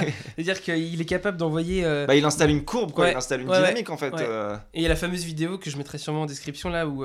Euh, où euh, Je vois de quelle vidéo tu où parles. il fait le, le, Il fait un il fait un one-man sketch, show quoi. pendant un quart il a d'heure. un parce- problème technique et, et finalement euh, les gens, mais on en parlait l'autre fois avec Anton aussi, ce qui est intéressant, que de euh, le, le mec en fait il, il fait un sketch et finalement bah, à la fin de ce sketch parce qu'il est obligé de combler pendant un, un gros problème technique Mhm. et bah et finalement il a gagné des points. Euh, à la fin de son concert parce que les gens vont se rappeler de ça ils vont trouver que c'est trop cool tandis que c'est n'importe quel artiste il leur dit putain il y, a un so- il y a un problème comment je vais gérer et tout et On lui en a bah, vu des groupes où les, les gars, ils ouais. sont là. euh, et finalement, quand tu assumes ton problème et que t'en fais et que t'arrives à, Ouais. à rebondir dessus, et ben après le public il va faire putain euh, trop cool quoi. Ouais. Et J'ai vu un super exemple de ça au Motocultor, c'était le concert Ah ouais d'Enslaved, où euh, il y a eu un terrible problème de son, il restait plus que la batterie, mais plus de guitare, plus de basse, plus de chant. Plus de son quoi. Et donc le temps de régler le son, ils ont fait un petit match euh, à 2 contre 2 avec un petit ballon de foot sur la scène. euh, Ok. et donc bah, il y avait des buts, il y avait tout un tas de Ah trucs, il y avait de l'action, tu vois, et c'est ça, tu tiens les gens en haleine en fait, tu les maintiens. Bah ça c'est un gros niveau. Hein. sur- Bah ouais, ouais, Ouais. Parce que pour avoir la, la le recul détente, le, la les- détente de se dire, mais euh, c'est le bon truc à adopter souvent. Puis tu fais confiance à tes ingés aussi, tu te dis, ils vont fixer ça, ça va aller. Ouais. Non, franchement, euh, bah, le pire truc c'est de faire la gueule finalement. Bah oui. Mais c'est le genre de truc qui que tu vas faire instinctivement parce que ça te fait chier, parce que t'as bossé pendant euh, 1000 répètes pour faire ton concert et que tu le fais devant des gens et que pff, ça marche pas. Donc forcément c'est frustrant, mais quand t'as le recul nécessaire, c'est là où tu te rends compte aussi que t'as des musiciens d'expérience en face Ouais. de toi. C'est quand les mecs ils arrivent et qu'ils sont capables de te faire. euh, Ils sont à la maison euh, en fait. Ils sont à la maison, voilà. Mmh. Et ça c'est trop cool à. à Ils sont pieds nus sur scène à faire bon bah je suis là tous les soirs ça Ouais. peut pas marcher tous les soirs c'est Bah normal oui, c'est pas automatique Oui, ces trucs là c'est des humains qui gèrent ça Bah Zappa, tu un- j'en parle aussi. Zappa, ouais, bah, c'est un bon exemple aussi. Je pense que c'est le mec euh, qui mettait de l'humour dans ses morceaux, mais je crois qu'il était le plus euh, sérieux dans ce qu'il faisait. hein. ah c'était pas un gars très Bah marrant ouais, alors que finalement. pourtant sa musique était extrêmement Bah drôle ouais On a vu, tu sais, un groupe de cover à Paris. euh, Oui.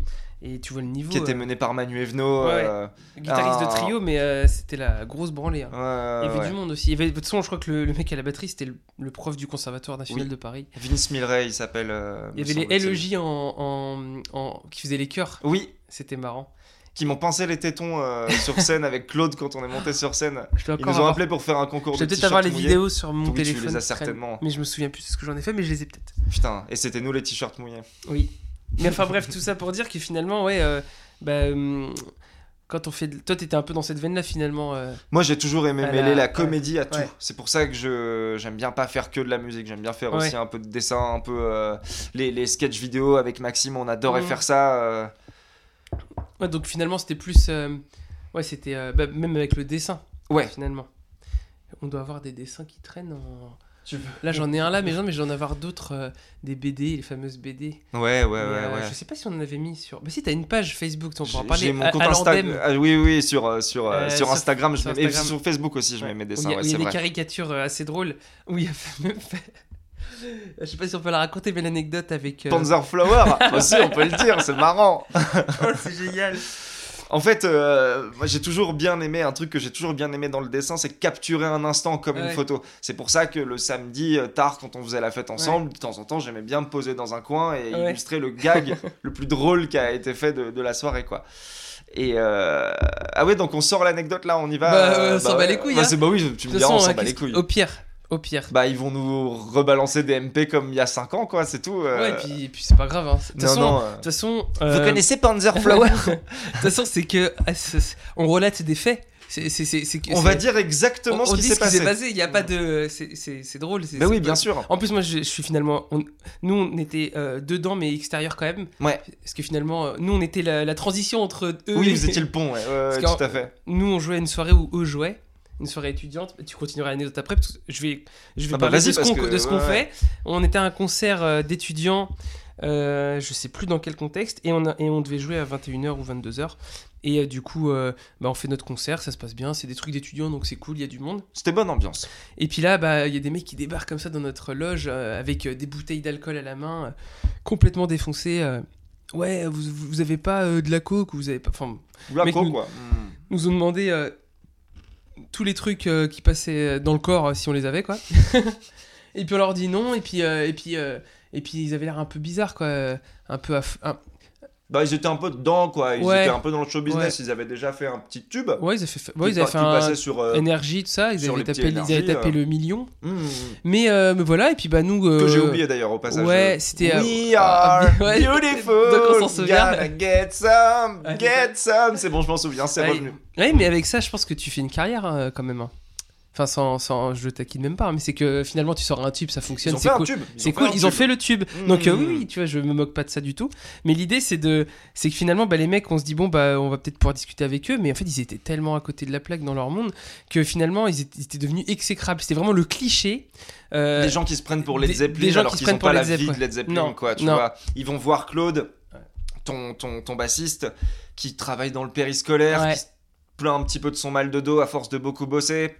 On entend, euh, bah, de toute façon, c'est toi qui choisis ta vie. Si t'as une vie de merde, c'est toi qui as choisi ta vie ouais, de merde. ouais. Mais tu sais, des phrases, tu des sens phrases. bien que c'est pas profondément de la méchanceté, mais c'est des gars qui cherchent à se créer Ouais, une je- image. Alors, c'était il y a longtemps, je leur souhaite, euh, c'est- j'espère qu'ils vont bien, Pas tu loin vois. de- ouais, 7-8 ans, peut-être 8 ans, un truc comme ça. D'ailleurs, j'ai retrouvé une vidéo du concert, de ce concert-là, Oh. euh, il y a pas longtemps.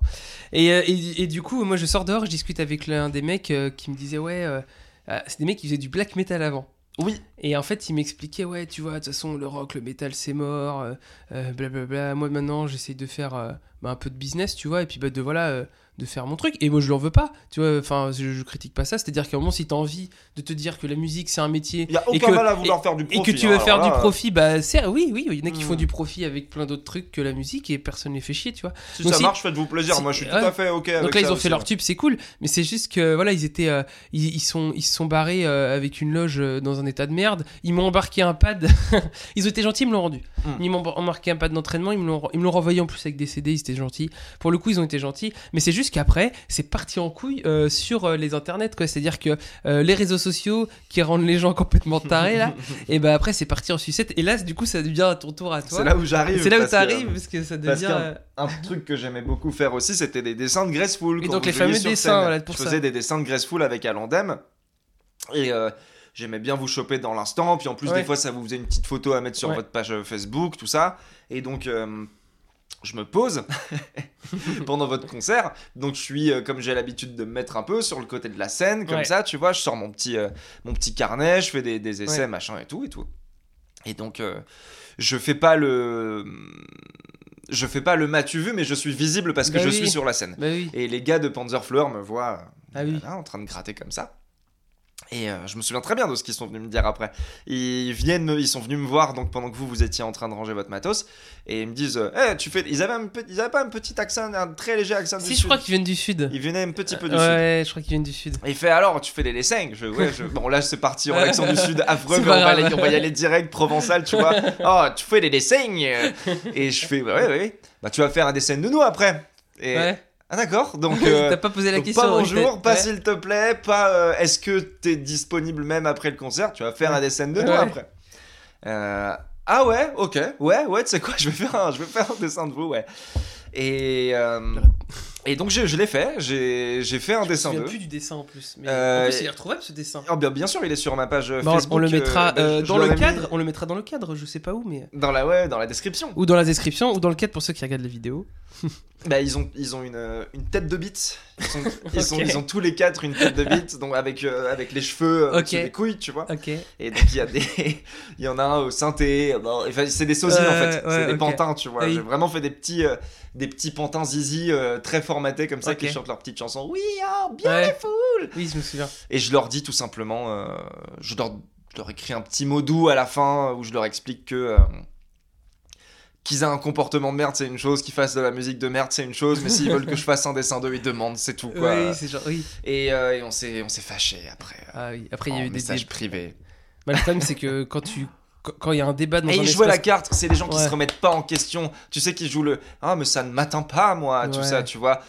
Donc il fait Ouais. des blagues pour. euh, Mais je crois qu'en plus, il relançait beaucoup. euh, Il y avait vraiment ce côté euh, j'ai envie de te t'emmerder jusqu'au bout. hmm. Et du coup, j'ai trouvé ça hyper, euh, hyper cringe, quoi. Bah oui, parce que moi je lâche pas l'affaire. À la limite, je m'en fous, c'est du divertissement, En c'est pas mon le groupe. c'est qu'en plus, toi, t'as Moi je suis content, ça a marché. Je les avais tagués sur la c'est plus, le pire, c'est que toi, t'as rien à perdre parce que finalement, t'as pas de, t'as pas, t'as pas de public qui te suit plus que ça. Dans Bah, le c'est sens, je veux dire, enfin, Non, je cherche pas spécialement un auditoire, ouais, une enfin, je- commu. ouais, euh, puis en plus, euh, tu fais pas ça pour euh, réussir dans le sens où t'as pas un objectif financier Mm. avec ce truc-là. Toi, t'es plus dans le côté artistique. euh, Le enfin, dessin, la musique, je fais ça parce que ça me plaît, mais c'est vrai que j'ai des boulots à côté. Enfin, euh, je veux dire, dans, dans ce sens-là où, où ce dessin, t'avais pas une réputation à tenir, tu t'en Non, tu t'en foutais. Rien quoi. à foutre. ouais, Voilà, c'est ça. Et que finalement, bah, eux, ils sont quand même, finalement, quand t'as la responsabilité. Enfin, après, voilà, je dis ça, mais. Non, mais t'as un clip à un million de vues sur YouTube, il faut se faire entendre, quoi. Ouais, ouais, et puis, et puis bon, bah finalement, c'est vrai que c'est la musique qui est. T'imagines pas que c'est des bad boys derrière cette musique-là, tu vois. Donc ça fait bizarre, tu dis putain, euh, euh, les mecs ils, ils ont une C'est dommage de jouer est- des tubes de pop ensoleillés avec euh, Après, un comportement temps, de, de con, Ouais, quoi. Oasis l'a fait. hein. Ouais, mais Oasis, ils le faisaient vraiment, ils avaient la vie qui allait ouais, avec, vrai, en fait, ça. tu vois. euh, Ouais. Mais enfin bref, tout ça pour dire que finalement, euh, on a, on s'est quand même bien marré là-dessus et que bah, finalement tes dessins, ils ont quand même, euh, ils ont quand même eu euh, quelques petits euh, moments de, enfin en tout cas, il y, a eu- il y a eu ces moments-là assez marquants. Il y a eu. en ouais, dehors du cercle d'amis, tu vois. C'est vrai. Et, et, et bah, on, on m'a bifurqué sur un truc que je voulais discuter avec toi. C'est intéressant parce que finalement, là, t'es la troisième personne que j'interviewe et euh, t'es le seul pour l'instant à. Je sais, à m'avoir souvent répété de dire que tu voulais pas euh, vivre de la musique ou en tout cas en faire ton métier. Et c'est vrai que c'est euh, c'est souvent un truc qu'on qu'on pourrait même reprocher aux gens tu sais, qui font plein de trucs. On dit, mais pourquoi tu vis pas de ça Ouais. Euh, C'est ta passion, tu fais pas ça. Tu devrais te lancer. tu devrais te tu- lancer, ouais, ouais. Et, et c'est vrai que c'est compliqué des fois pour nous qui sommes passionnés de comprendre ce truc-là, de se dire bah mais attends mais il est il- ce qu'il fait c'est cool. En tout cas il a envie de le faire, il le fait à fond. Et euh, pourquoi il irait pas se lancer là-dedans quoi Mais euh, avec le temps c'est vrai que moi je me suis dit bah finalement euh, on s'en fout. L'idée c'est de faire ce qu'on a envie de faire. Et finalement bah, c'est pas parce qu'on fait pas d'argent avec que ce qu'on fait c'est pas bien quoi tu vois. Et c'est vrai que ça ça pourrait être intéressant pour ceux qui écoutent et qui sont débutants ou qui ont juste pas envie de devenir pro mais qui ont envie de faire de la musique Ouais. parce que finalement, c'est pas parce que tu fais de la cuisine que tu as envie de te cuisiner, tu vois. Exactement. Ou, euh, C'est pas parce que t'adores ranger ta chambre que tu veux être femme de ménage. ouais, c'est ça. Et, et finalement, bah, euh, c'est compliqué, sais, des fois de se dire, euh, ok, euh, parce que c'est un- ça fait peur comme métier. Ça, Ouais. Ça fait hyper peur. Donc c'est vrai que moi, C'est un métier de plein de contraintes. Je les connais Ouais. ces contraintes Bah oui. à force de travailler, de Bah oui. côtoyer beaucoup oui. de, de et musiciens. moi, de c'est vrai que je me pose toujours la question. Euh, de mon regard, c'est de me dire est-ce que ces gens-là n'ont pas envie de réussir Euh, non, pas n'importe quoi? Tu pouvais finir ta phrase à la limite, tu pouvais t'en sortir euh. Est-ce que ces gens-là n'ont pas envie de, de, de faire ça euh, professionnellement parce qu'ils ont peut-être peur de l'échec? Parce que finalement, c'est quand même hyper flippant d'aller dans ce bain-là parce que ben, on- finalement, c'est un métier qui est dur. Il faut choper de la légitimité. Enfin, c'est dur d'avoir de la légitimité. Ouais. Enfin, finalement, on a l'impression qu'on réussit que quand on est connu. Tu vois, c'est absurde. C'est ce que je disais l'autre fois. S'il y avait que les gens connus qui jouaient, c'est-à-dire s'il y avait que le top 50 qui Ouais, jouait, ouais. ben, il y aurait quasiment pas de concert, tu vois. Ouais, ouais, il y aurait bien 50 sûr. concerts, euh, 50 artistes Répartis dans... mais sur 7 millions faudra, faudra d'habitants. regarder les stats, mais je pense qu'il y a peut-être 95% des, des groupes qui jouent qui sont pas dans le top 50, qui font des lives, tu vois. C'est monstrueux, donc finalement, la majorité des Ça gens... veut dire que la radio, c'est 5% de la musique sûr. euh, française. Bah, peut-être que c'est les 5% qui sont les plus écoutés, mais, mais, mais dans le nombre de gens qui jouent, il y a un pourcentage qui est très réduit. Hmm. Donc finalement, voilà, la question c'est finalement est-ce que t'as peur de te lancer ou est-ce que t'avais pas envie de te lancer ou est-ce que finalement euh, euh, ben, toi ça te convient très bien parce que finalement t'as pas de pression t'es aussi libre de tout quoi finalement c'est ça aussi le fait de pas s'engager c'est de se dire bah je fais ce que je veux Tout à fait, et ouais. ça y, y il y a une vision qui est euh, hyper cool Moi, la donc il y a plein de façons de voir les choses, tu vois. Parce que euh, tu peux Ouais. aussi t'engager et te dire, bah, ça me fout la pression, je me bouge le cul. Donc, euh, tu vois, il y a. Et c'est là-dessus, je voulais avoir ton, ton regard là-dessus, parce que je pense qu'il y en a plein qui peuvent être dans le même cas que toi. Et, euh, et, et moi, j'arrive pas à conceptualiser ça parce que j'ai pas la même vision des choses. Donc, Ouais. je peux pas l'expliquer. Donc, il faudrait que toi, tu l'expliques. C'est Voilà. vrai que c'est c'est c'est vrai que c'est un c'est un décalage rigolo effectivement euh, ce qui est ce qui est ce qui est fun quand on se lance dans la musique et le côté challenge aussi euh, que, que, Mm. que les gens aiment bien c'est de step up quoi. Euh, Ouais, ouais. c'est-à-dire que Mm. on, a le groupe ok. Ensuite on a les chansons très bien. Ouais. maintenant il nous faut l'album super. Maintenant on va avoir le label. Et là on va pouvoir faire la tournée tu vois. Et euh, moi ce n'est pas ça qui m'intéresse. Bah oui. ce qui m'intéresse, je, ce que je préfère au monde dans la musique, le- la chose qui fait que je pense que je vais me démerder pour faire de la musique toute ma vie, tu vois, c'est sortir une idée de ma tête et la mettre sur une carte son et avoir un rendu audio que je peux écouter, tu vois. Je suis, je peux être assez autosuffisant dans, dans, dans la Ouais, c'est- musique. Je, me- fais beaucoup la- de morceaux ouais. pour moi, je fais beaucoup de, de, de jams, de choses qui, qui me font Mhm. vibrer et, euh, que, et que je me dis si c'est assez exploitable, je vais le sortir. Et parce que c'est quand même dommage de faire tourner des trucs que j'estime être Ouais. relativement de, de, de qualité dans un disque dur. Oui. Je vais le sortir, je vais le publier, mais. euh, Mais il y aura pas de clip, euh, il Ouais. y aura pas de promo, il y aura pas de label, il y aura pas Tout de le côté c'est- chiant. tout le côté un peu chiant. Mais tout ce qui est pas de la musique finalement. Ouais, ouais, ouais, c'est ça. C'est, l'aspect un peu confidentiel qui m'intéresse, moi. C'est euh, le. Comment je pourrais dire ça euh, J'ai pas spécialement envie que. bah, Après, c'est très. C'est, c'est- ça bouge, hein. Comme tu Ouais. sais, ça fait quelques années que Bah oui, ça cogite. oui. Donc je peux, te donner un, je peux te donner un point de vue aujourd'hui, un autre le lendemain, tu vois. Et, euh, et c'est vrai que deux confinements dans la gueule, ça te fait aussi te dire tiens, est-ce que j'essaierais pas de faire un peu plus de trucs Ouais. euh, en ce moment, tu vois euh, Ouais, Est-ce que t'étais j'essaierais t'étais pas de. presque un peu. euh, T'avais trop de temps quoi. Ouais, c'est ça, c'est Ouais. ça, c'est ça. Mais du coup, finalement, le... parce que c'est vrai que quand tu fais de la musique et que tu la présentes aux gens, bah, finalement, euh, c'est un métier qui est quand même assez complexe euh, émotionnellement, Ouais. euh, financièrement, tout ce que tu veux. Et finalement, bah, en plus, c'est des processus qui sont longs. Des fois, tu, tu sors un album, quand tu le sors, t'as déjà, déjà plus envie de l'écouter. Bah ouais. Mais C'est un truc dont on a eu très peur avec Easy Frenzy bah oui. parce que du moment où on a composé l'album à la fin de l'enregistrement, ouais, on n'écoutait plus du Bah oui. tout les mêmes choses, Bah tu oui. vois. Là, c'est d'où l'intérêt des fois aussi de, de passer, de, de réduire les. Enfin, de. Finalement, de- des fois, quand t'es trop perfectionniste, tu mets trop de temps et quand tu sors le truc, c'est déjà fini, quoi. Hmm. Il faudrait presque se dire, euh, en six mois, faut que j'ai euh, composé, enregistré, sorti un CD, quoi. Ouais. C'est l'idée. Mais du coup, finalement, tu vois, quand tu es dans cette optique-là de.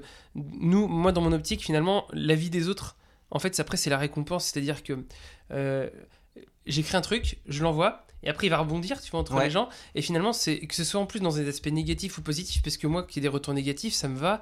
Même si on me trash talk, je m'en fous. Oui, Parce bien que sûr. À un moment, je sais ce que je veux, donc c'est pas grave. Mais ça me fait, des fois, ça me fait même rire. Mais ou des mecs aussi euh, qui vont. Des fois, même, c'est plus intéressant un mec qui te dit euh, ça, j'aime pas parce que Ouais. que un mec qui te dit c'est génial ce que tu fais parce que finalement il t'apporte rien, Oui. il te dit juste c'est cool. Mais moi, mon- ma satisfaction quand je sors un CD, ou- eh ben, c'est d'aller à la rencontre de ceux qui l'ont écouté et de se dire voilà comment toi tu perçois le truc. Parce que du coup c'est une autre vision.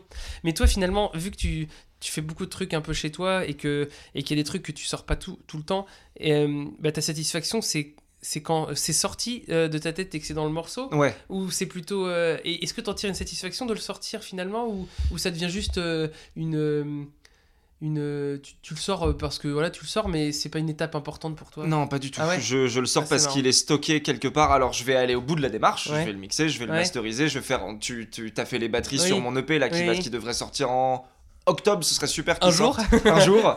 Ça, c'est pareil, ça traîne aussi, euh, mais tu, tu m'as fait des super prises de batterie bien ouais. nickel et je, je tiens à faire quelque chose de bien quand je sors Ouais. quelque chose, quoi. Pour autant, euh, c'est parce que c'est. Oui, voilà, c'est toujours plus exploitable. Et puis, c'est vrai que ce qui est compliqué aussi, c'est que. Je.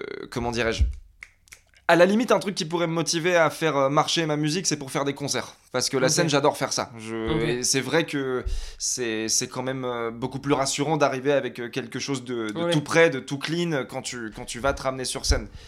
Mais euh, là, ça fait longtemps qu'on n'a pas fait des concerts avec Easy Frenzy, tu vois. euh, Ouais, bah, Donc euh, je sais pas vraiment. euh, ça vous avez jamais défendu le P du coup sur scène Non, non, on l'a sorti, on l'a jamais joué. Ouais. Mais c'est très bien, je suis très content oui comme ça. moi. euh, Moi, c'était, c'est, vraiment cet aspect confidentiel ouais. qui m'intéresse. ouais. Je tiens à être dans euh, l'espèce de bordel immense des milliards de ouais, gens ouais. qui sortent des petits trucs Ouais. un peu partout tout le temps, Mm. tu vois, alimenter ce petit truc. Je. Là-dessus je te rejoins je là-dessus tiens aussi. pas spécialement Ouais. à faire des interviews pour défendre corps Ouais. et âme mon projet. Ouais. C'est vraiment c'est bien. J'ai bossé avec de- des gens Je formidables. c'est chiant de parler de musique c'est ce qu'on fait. Bah mais oui, mais c'est chiant de parler de sa musique. Mais moi, je veux bien parler de musique, je veux bien parler de comment j'ai écrit le morceau, je veux bien parler de ce dont ça parle, je veux pas. euh, oui mais un truc c'est que finalement euh, euh, le meilleur truc ça reste de l'écouter quoi. Ouais, c'est C'est ça ça. que je vous invite à l'écouter, les liens en description. mais euh, l'idée, tu vois, c'est de, c'est de, oui, bah oui, c'est. Mais je suis d'accord avec toi. Moi, franchement, euh, les groupes, tu sais, à la PNL ou à la, euh, ou n'importe, qui, d'autres qui a fait ça aussi. Bah ceux qui donnent pas d'interview, quoi. Ouais. Il y en a plein d'autres qui l'ont fait. hein. Je sais plus qui. Là, je Des dis groupes PNL, comme mais Sleep qui sortent leur album sans promo Ouais. comme ça. Radiohead, euh, Radiohead donne pas trop d'interviews non plus. Mais finalement, les, les interviews, euh, je les préfère quand elles sont longues comme ça que les interviews type euh, magazine. Bah euh. Tu sais, les trucs qui durent 5 minutes, qui si tu veux euh, approfondir en Et 5 puis minutes. tu quoi. vois des gens blasés, euh, Puis toujours les mêmes questions qu'on leur pose tous les jours. T'as toujours les mêmes réponses. Et finalement, et puis même, enfin, à un moment, tu sais, quand on te dit. Enfin, on te pose des questions clichés, genre ah ouais, comment vous vous êtes rencontrés? Ou en fait, la seule. C'est quoi votre meilleur et votre pire souvenir de concert? En fait, t'as envie de troller ou t'as envie de pas répondre. Et Ouais. c'est vrai que quand tu fais que. Euh, quand tu fais pas d'interview et que du coup ta musique elle parle que pour toi, et ben je trouve que ça alimente un. Artistiquement, c'est hyper puissant. Ouais. Sauf qu'il faut pouvoir se le permettre. C'est ça, bien Parce sûr. que c'est un peu le serpent qui se mord la queue. Ouais, tu te ouais, dis, j'ai envie euh, de faire des concerts, donc il faut un public. Parce que là, il y a en fait, euh, faire des concerts, tu peux aussi le faire sans public. Enfin, entre guillemets, euh, sans euh, Tu peux le faire dans des pubs à la con, mais, Mais, c'est quand même plus moment, intéressant de chercher voilà. à faire des grosses scènes. Ça dépend de la musique que tu fais, mais à un moment, la musique que tu fais, elle est peut-être contrainte à un endroit. Par exemple, si tu as, si t'as 15 amplis, une batterie et tout, tu, ça va être compliqué de faire un petit café-concert. Ouais, euh, Ouais, donc, euh, il te faut une salle de concert. Si tu veux faire une salle de concert, il faut un public pour au moins rentabiliser. Enfin, bref. Il y a des trucs. euh, bah, du coup, on arrive dans le truc chiant, tu vois. Ouais. Mais si tu arrives à remplir des salles sans donner un interview, c'est incroyable.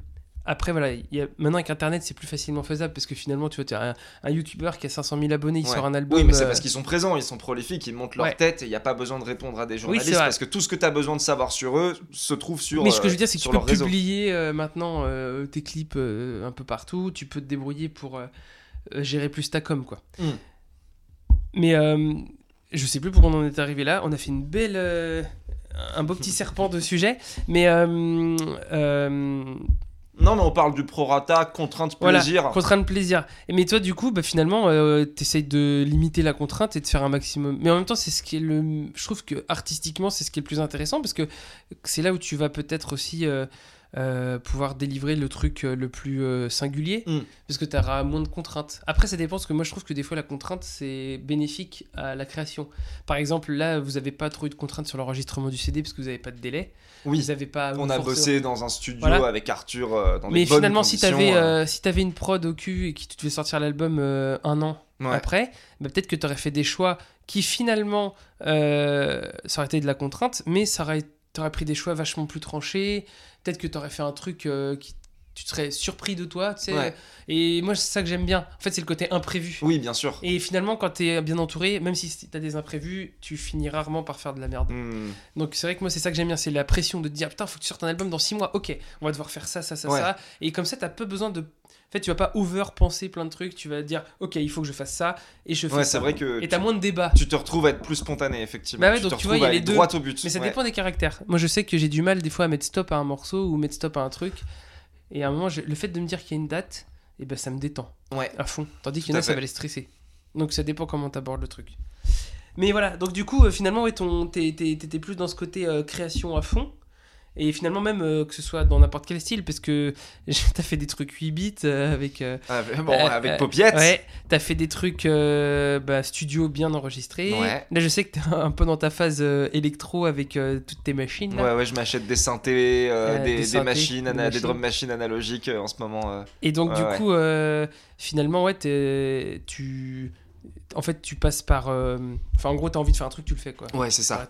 J'ai un, un truc qui, me- qui pourrait me faire peur aussi dans le fait de me lancer, c'est que je remarque que je me lasse très vite de, des choses euh, Ah. que j'aime beaucoup, tu vois. Je respecte tellement fort les groupes de rock qui jouent avec les quatre mêmes membres depuis 1976, tu vois. C'est le plus qui, dur, hein. Et qui jouent les mêmes morceaux tous Ouais. les soirs, mais qui le jouent avec une rage, Oui, tu qui vois. les joue bien. qui les jouent bien, qui les interprètent, qui ont ça dans le sang parce que Ouais. parce que c'est ce qu'ils ils ont Ouais. compris que leur destinée c'était de faire du Ouais. hard rock toute leur vie, Ouais. tu vois. Et je me rends vite compte que je me lasse très vite au niveau de ce que j'écoute, euh, Ouais. au niveau de ce que je regarde, au niveau de ce que je fais, tu vois. Ouais, J'aurais peut-être peur de ce truc aussi, tu vois. Ok. Bah oui, ça de, c'est. euh, de devoir défendre ton projet. Ouais. Et donc effectivement, c'est vrai que je le, ce, ce côté un peu, je vais pas dire indépendant, mais si je me balade Ouais. un peu partout, ça me permet de, ça, bah, c'est Ouais, ça, ça me permet de me balader quoi. vraiment. Ouais, c'est ça, c'est ça, c'est ça. Je trouve les gens, c'est avant tout les, Ouais. c'est avant tout des rencontres, des gens qui m'ont tendu la main quand j'étais seul, quand je ne pouvais plus. Faudrait que j'intègre le truc à la vidéo. je vais faire un, un- Non, je vais pas le faire parce que j'ai pas de. J'ai pas de, de monteur ou de. Non, les gens ils J'aurais pu mettre un petit Edouard Baird en 3D là. Comme ça là, euh, c'est qui faisable. sort- qui sort, ouais. Ouais, c'est Faut faisable. voir, faut voir. Mais oui, bah tu pourrais faire un EP avec lui. Ce serait Mm. incroyable. Je sais faire. J'ai la flemme de le sortir. Je l'écoute chez moi, il est bien. C'est ça. ok, donc euh, bah, c'est déjà pas mal. Hein. Je pense qu'on je vais, on est, on est, on a combien de temps là? Je vais regarder. On a combien de temps? Euh, On a, on a 75 minutes. Ça fait 1h10 qu'on parle à 1h15. Mais, euh, bah, je- mais il peut-être temps de faire le.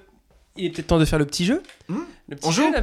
on, on va faire le petit jeu. On joue Bon, on va jouer. Euh, et bah, à la base, on devait être trois, on se retrouve à deux, mais je pense que je vais demander à Elisa de venir. Et on va essayer de se faire ça à trois. Elisa Elisa Ok. Wouhou Et euh, le micro était déjà prêt. Voilà, quel professionnel. Oh là là là là, mais ça c'est à l'américaine. Hein. Bah, eh, Jimmy Fallon. euh, Bonjour. attends, ouais, vas-y, je vais prendre le siège de batterie. Hop. Hop. Elisa qui nous rejoint sur le podcast. Salut Elisa. Bonjour tout le monde. Ça boum.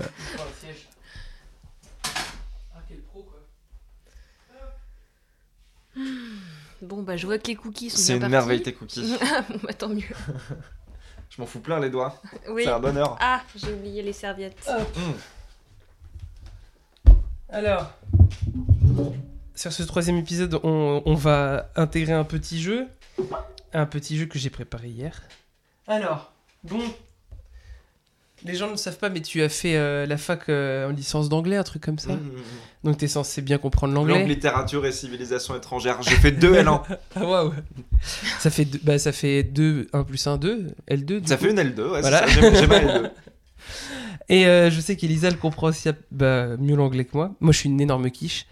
Euh, donc, du coup, ce que j'ai fait, c'est que euh, vous allez devoir. vous allez entendre des paroles de morceaux. Donc, soit les premiers couplets, soit les refrains, traduits en français par Google Traduction. Ok. Donc, ça va être. euh, tu vois un peu le principe de clignement 182 Oui, oui, bien sûr. C'est Eh un ben, groupe c'est qui ça. reprend du Blink Eh ben, c'est en ça. français. Donc là, j'ai fait une sélection de quelques morceaux que tu connais tous. Et l'idée, c'est de, les, de, de te souvenir. C'est Elisa contre moi là. Ouais, faut trouver. Ah Ouais. mais c'est de la triche, moi j'avais déjà entendu un petit Ouais, peu. mais il y a des trucs que tu vas peut-être oublier. euh, En tout cas, tu vas peut-être pas te retrouver. On verra bien. De toute façon, l'idée, c'est de trouver, euh, c'est de trouver le morceau. Euh, mais attention, de trouver le morceau, le groupe, mais de traduire ce groupe-là. Un exemple tout con. Si, ah, il faut euh, que je donne la si traduction. tu as, si tu as le morceau, euh, euh, voilà. Faut que je dise ça si c'est euh, si c'est OK ordinateur. Ouais. Ok. Voilà. Ok. Ok, t'as compris. J'ai compris. Genre Karma Police de Radiohead, tu vas dire euh, la police du karma de Radio Tête. D'accord, d'accord, très bien. Voilà, parce qu'on est en mode Google Trad, traduction on est- on est littérale. à fond.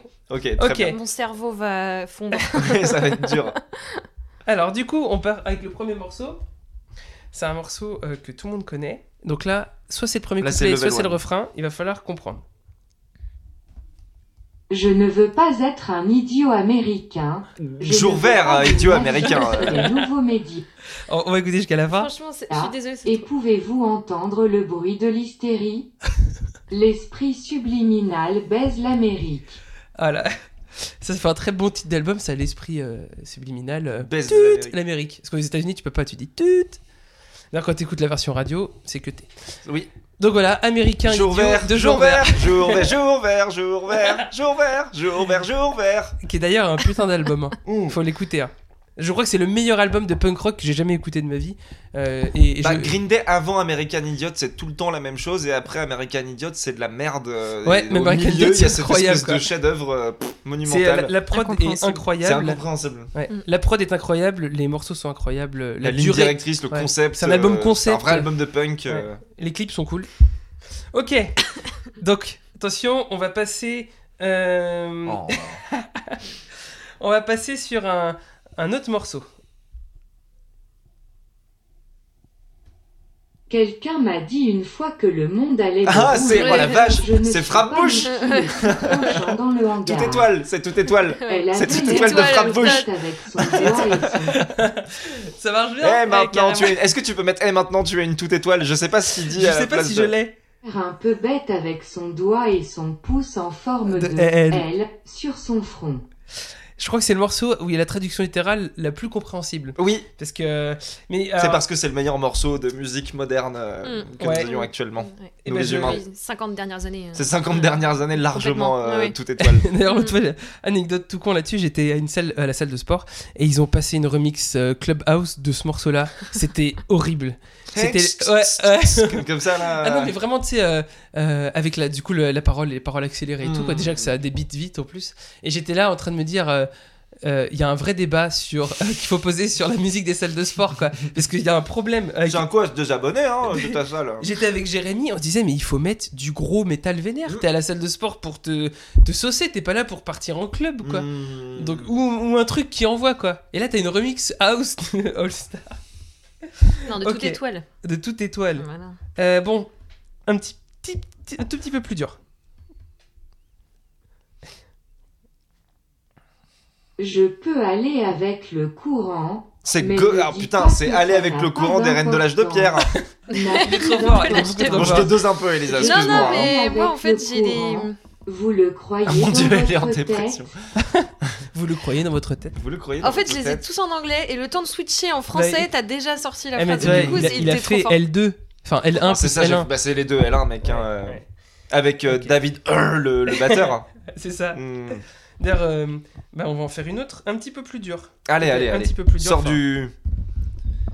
Sors du niveau 2 là. Debout en ligne pour voir le spectacle ce soir, et il y a une lumière allumée, lueur lourde. D'ailleurs j'ai essayé de dire, je serai là, à attendre. Dany la fille me chante des chansons. Ouais, bah Sous du le coup, je l'ai, mais. chapiteau, J'attends que tu. surcharge. Non, je l'ai pas. Bah, je l'ai parce que j'avais déjà entendu des musiques un peu, c'est pour Ah ça. oui. Donc, C'est de la triche, mais. Attends, attends, bah relance, relance, relance. Alors, c'est un groupe que t'as écouté pas mal pendant un certain moment. Que je connais aussi un petit peu. Enfin, que je connais. Debout petit en peu. Un petit peu, ouais. Pour Apple, voir le spectacle ce soir. tonight. Et il y a show une tonight. lumière allumée, lueur see the show tonight. D'ailleurs, C'est pas- j'ai essayé C'est pas dire, Rose Non, c'est je pas. Non. serai là, à attendre. C'est les années Dany 2000. la fille me chante des chansons. Danny the Girl. Danny the Girl Ouais, tu l'as déjà entendu Ça- dans ça deux morceaux. être, euh, ouais.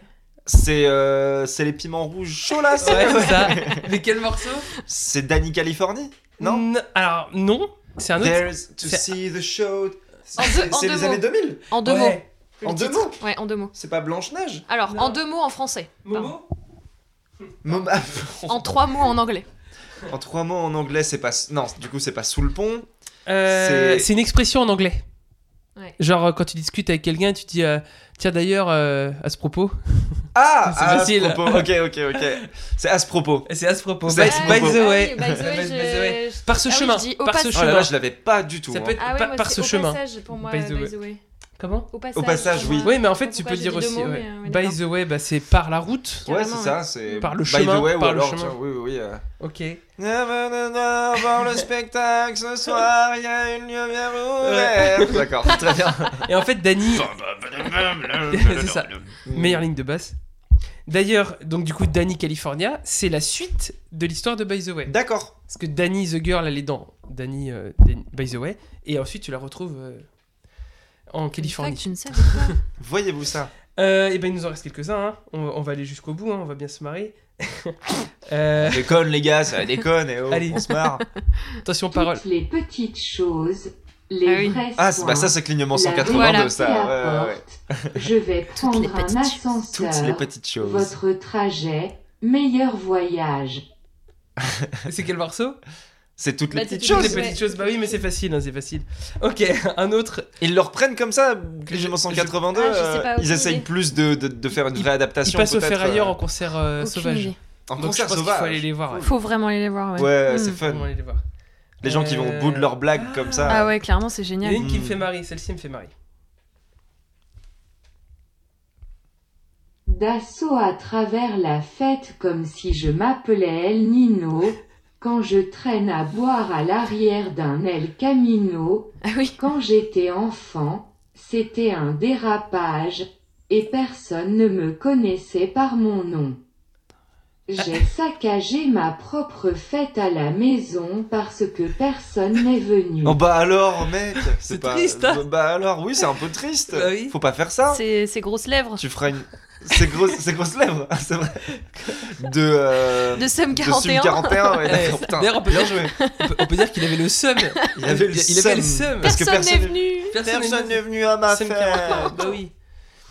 Du coup, c'est marrant parce que en traduisant ces morceaux, je me suis aperçu que quand même, euh, on parle souvent sais, du rock français ou, ou de la musique euh, des fois française qui a des paroles, sais, pas terribles. Je Hmm. parle, tu sais, dans le côté un peu euh, musique, euh, tu sais, facile d'été, quoi, tu vois. Oui, où tu bien dis, sûr. les paroles sont éclatées, mais les paroles, des fois, là, sont, Ah ben non, mais. sont aussi éclatées. Hein. Tu te- écoutes les paroles des premiers albums des Beatles, hein, euh, ils ont Ouais. 16-17 ans, Ouais, euh, ils clair. parlent de meufs, aller à des teufs, Ouais, bah euh, c'est tout, ça. hein, il se passe rien. Ça a de pas changé depuis. Ça a Ah c'est pas passé grand chose de nouveau depuis, ouais. Il y a que dans la chanson française où on se prend la tête, tu sais, à faire des trucs euh, hyper euh, profonds. Non, le sanglant cintre. Bah oui, mais, Ouais, nous, mais ouais. nous, on fonctionne par euh, le bon mot, tu Oui. vois. Les Anglais, ils fonctionnent par en face. Donc, euh, quel que soit ce qu'ils racontent, il faut qu'il y ait une rythmique et puis c'est Ouais. tout. euh. Les Anglais font de la meilleure musique et nous, on fait des meilleures paroles.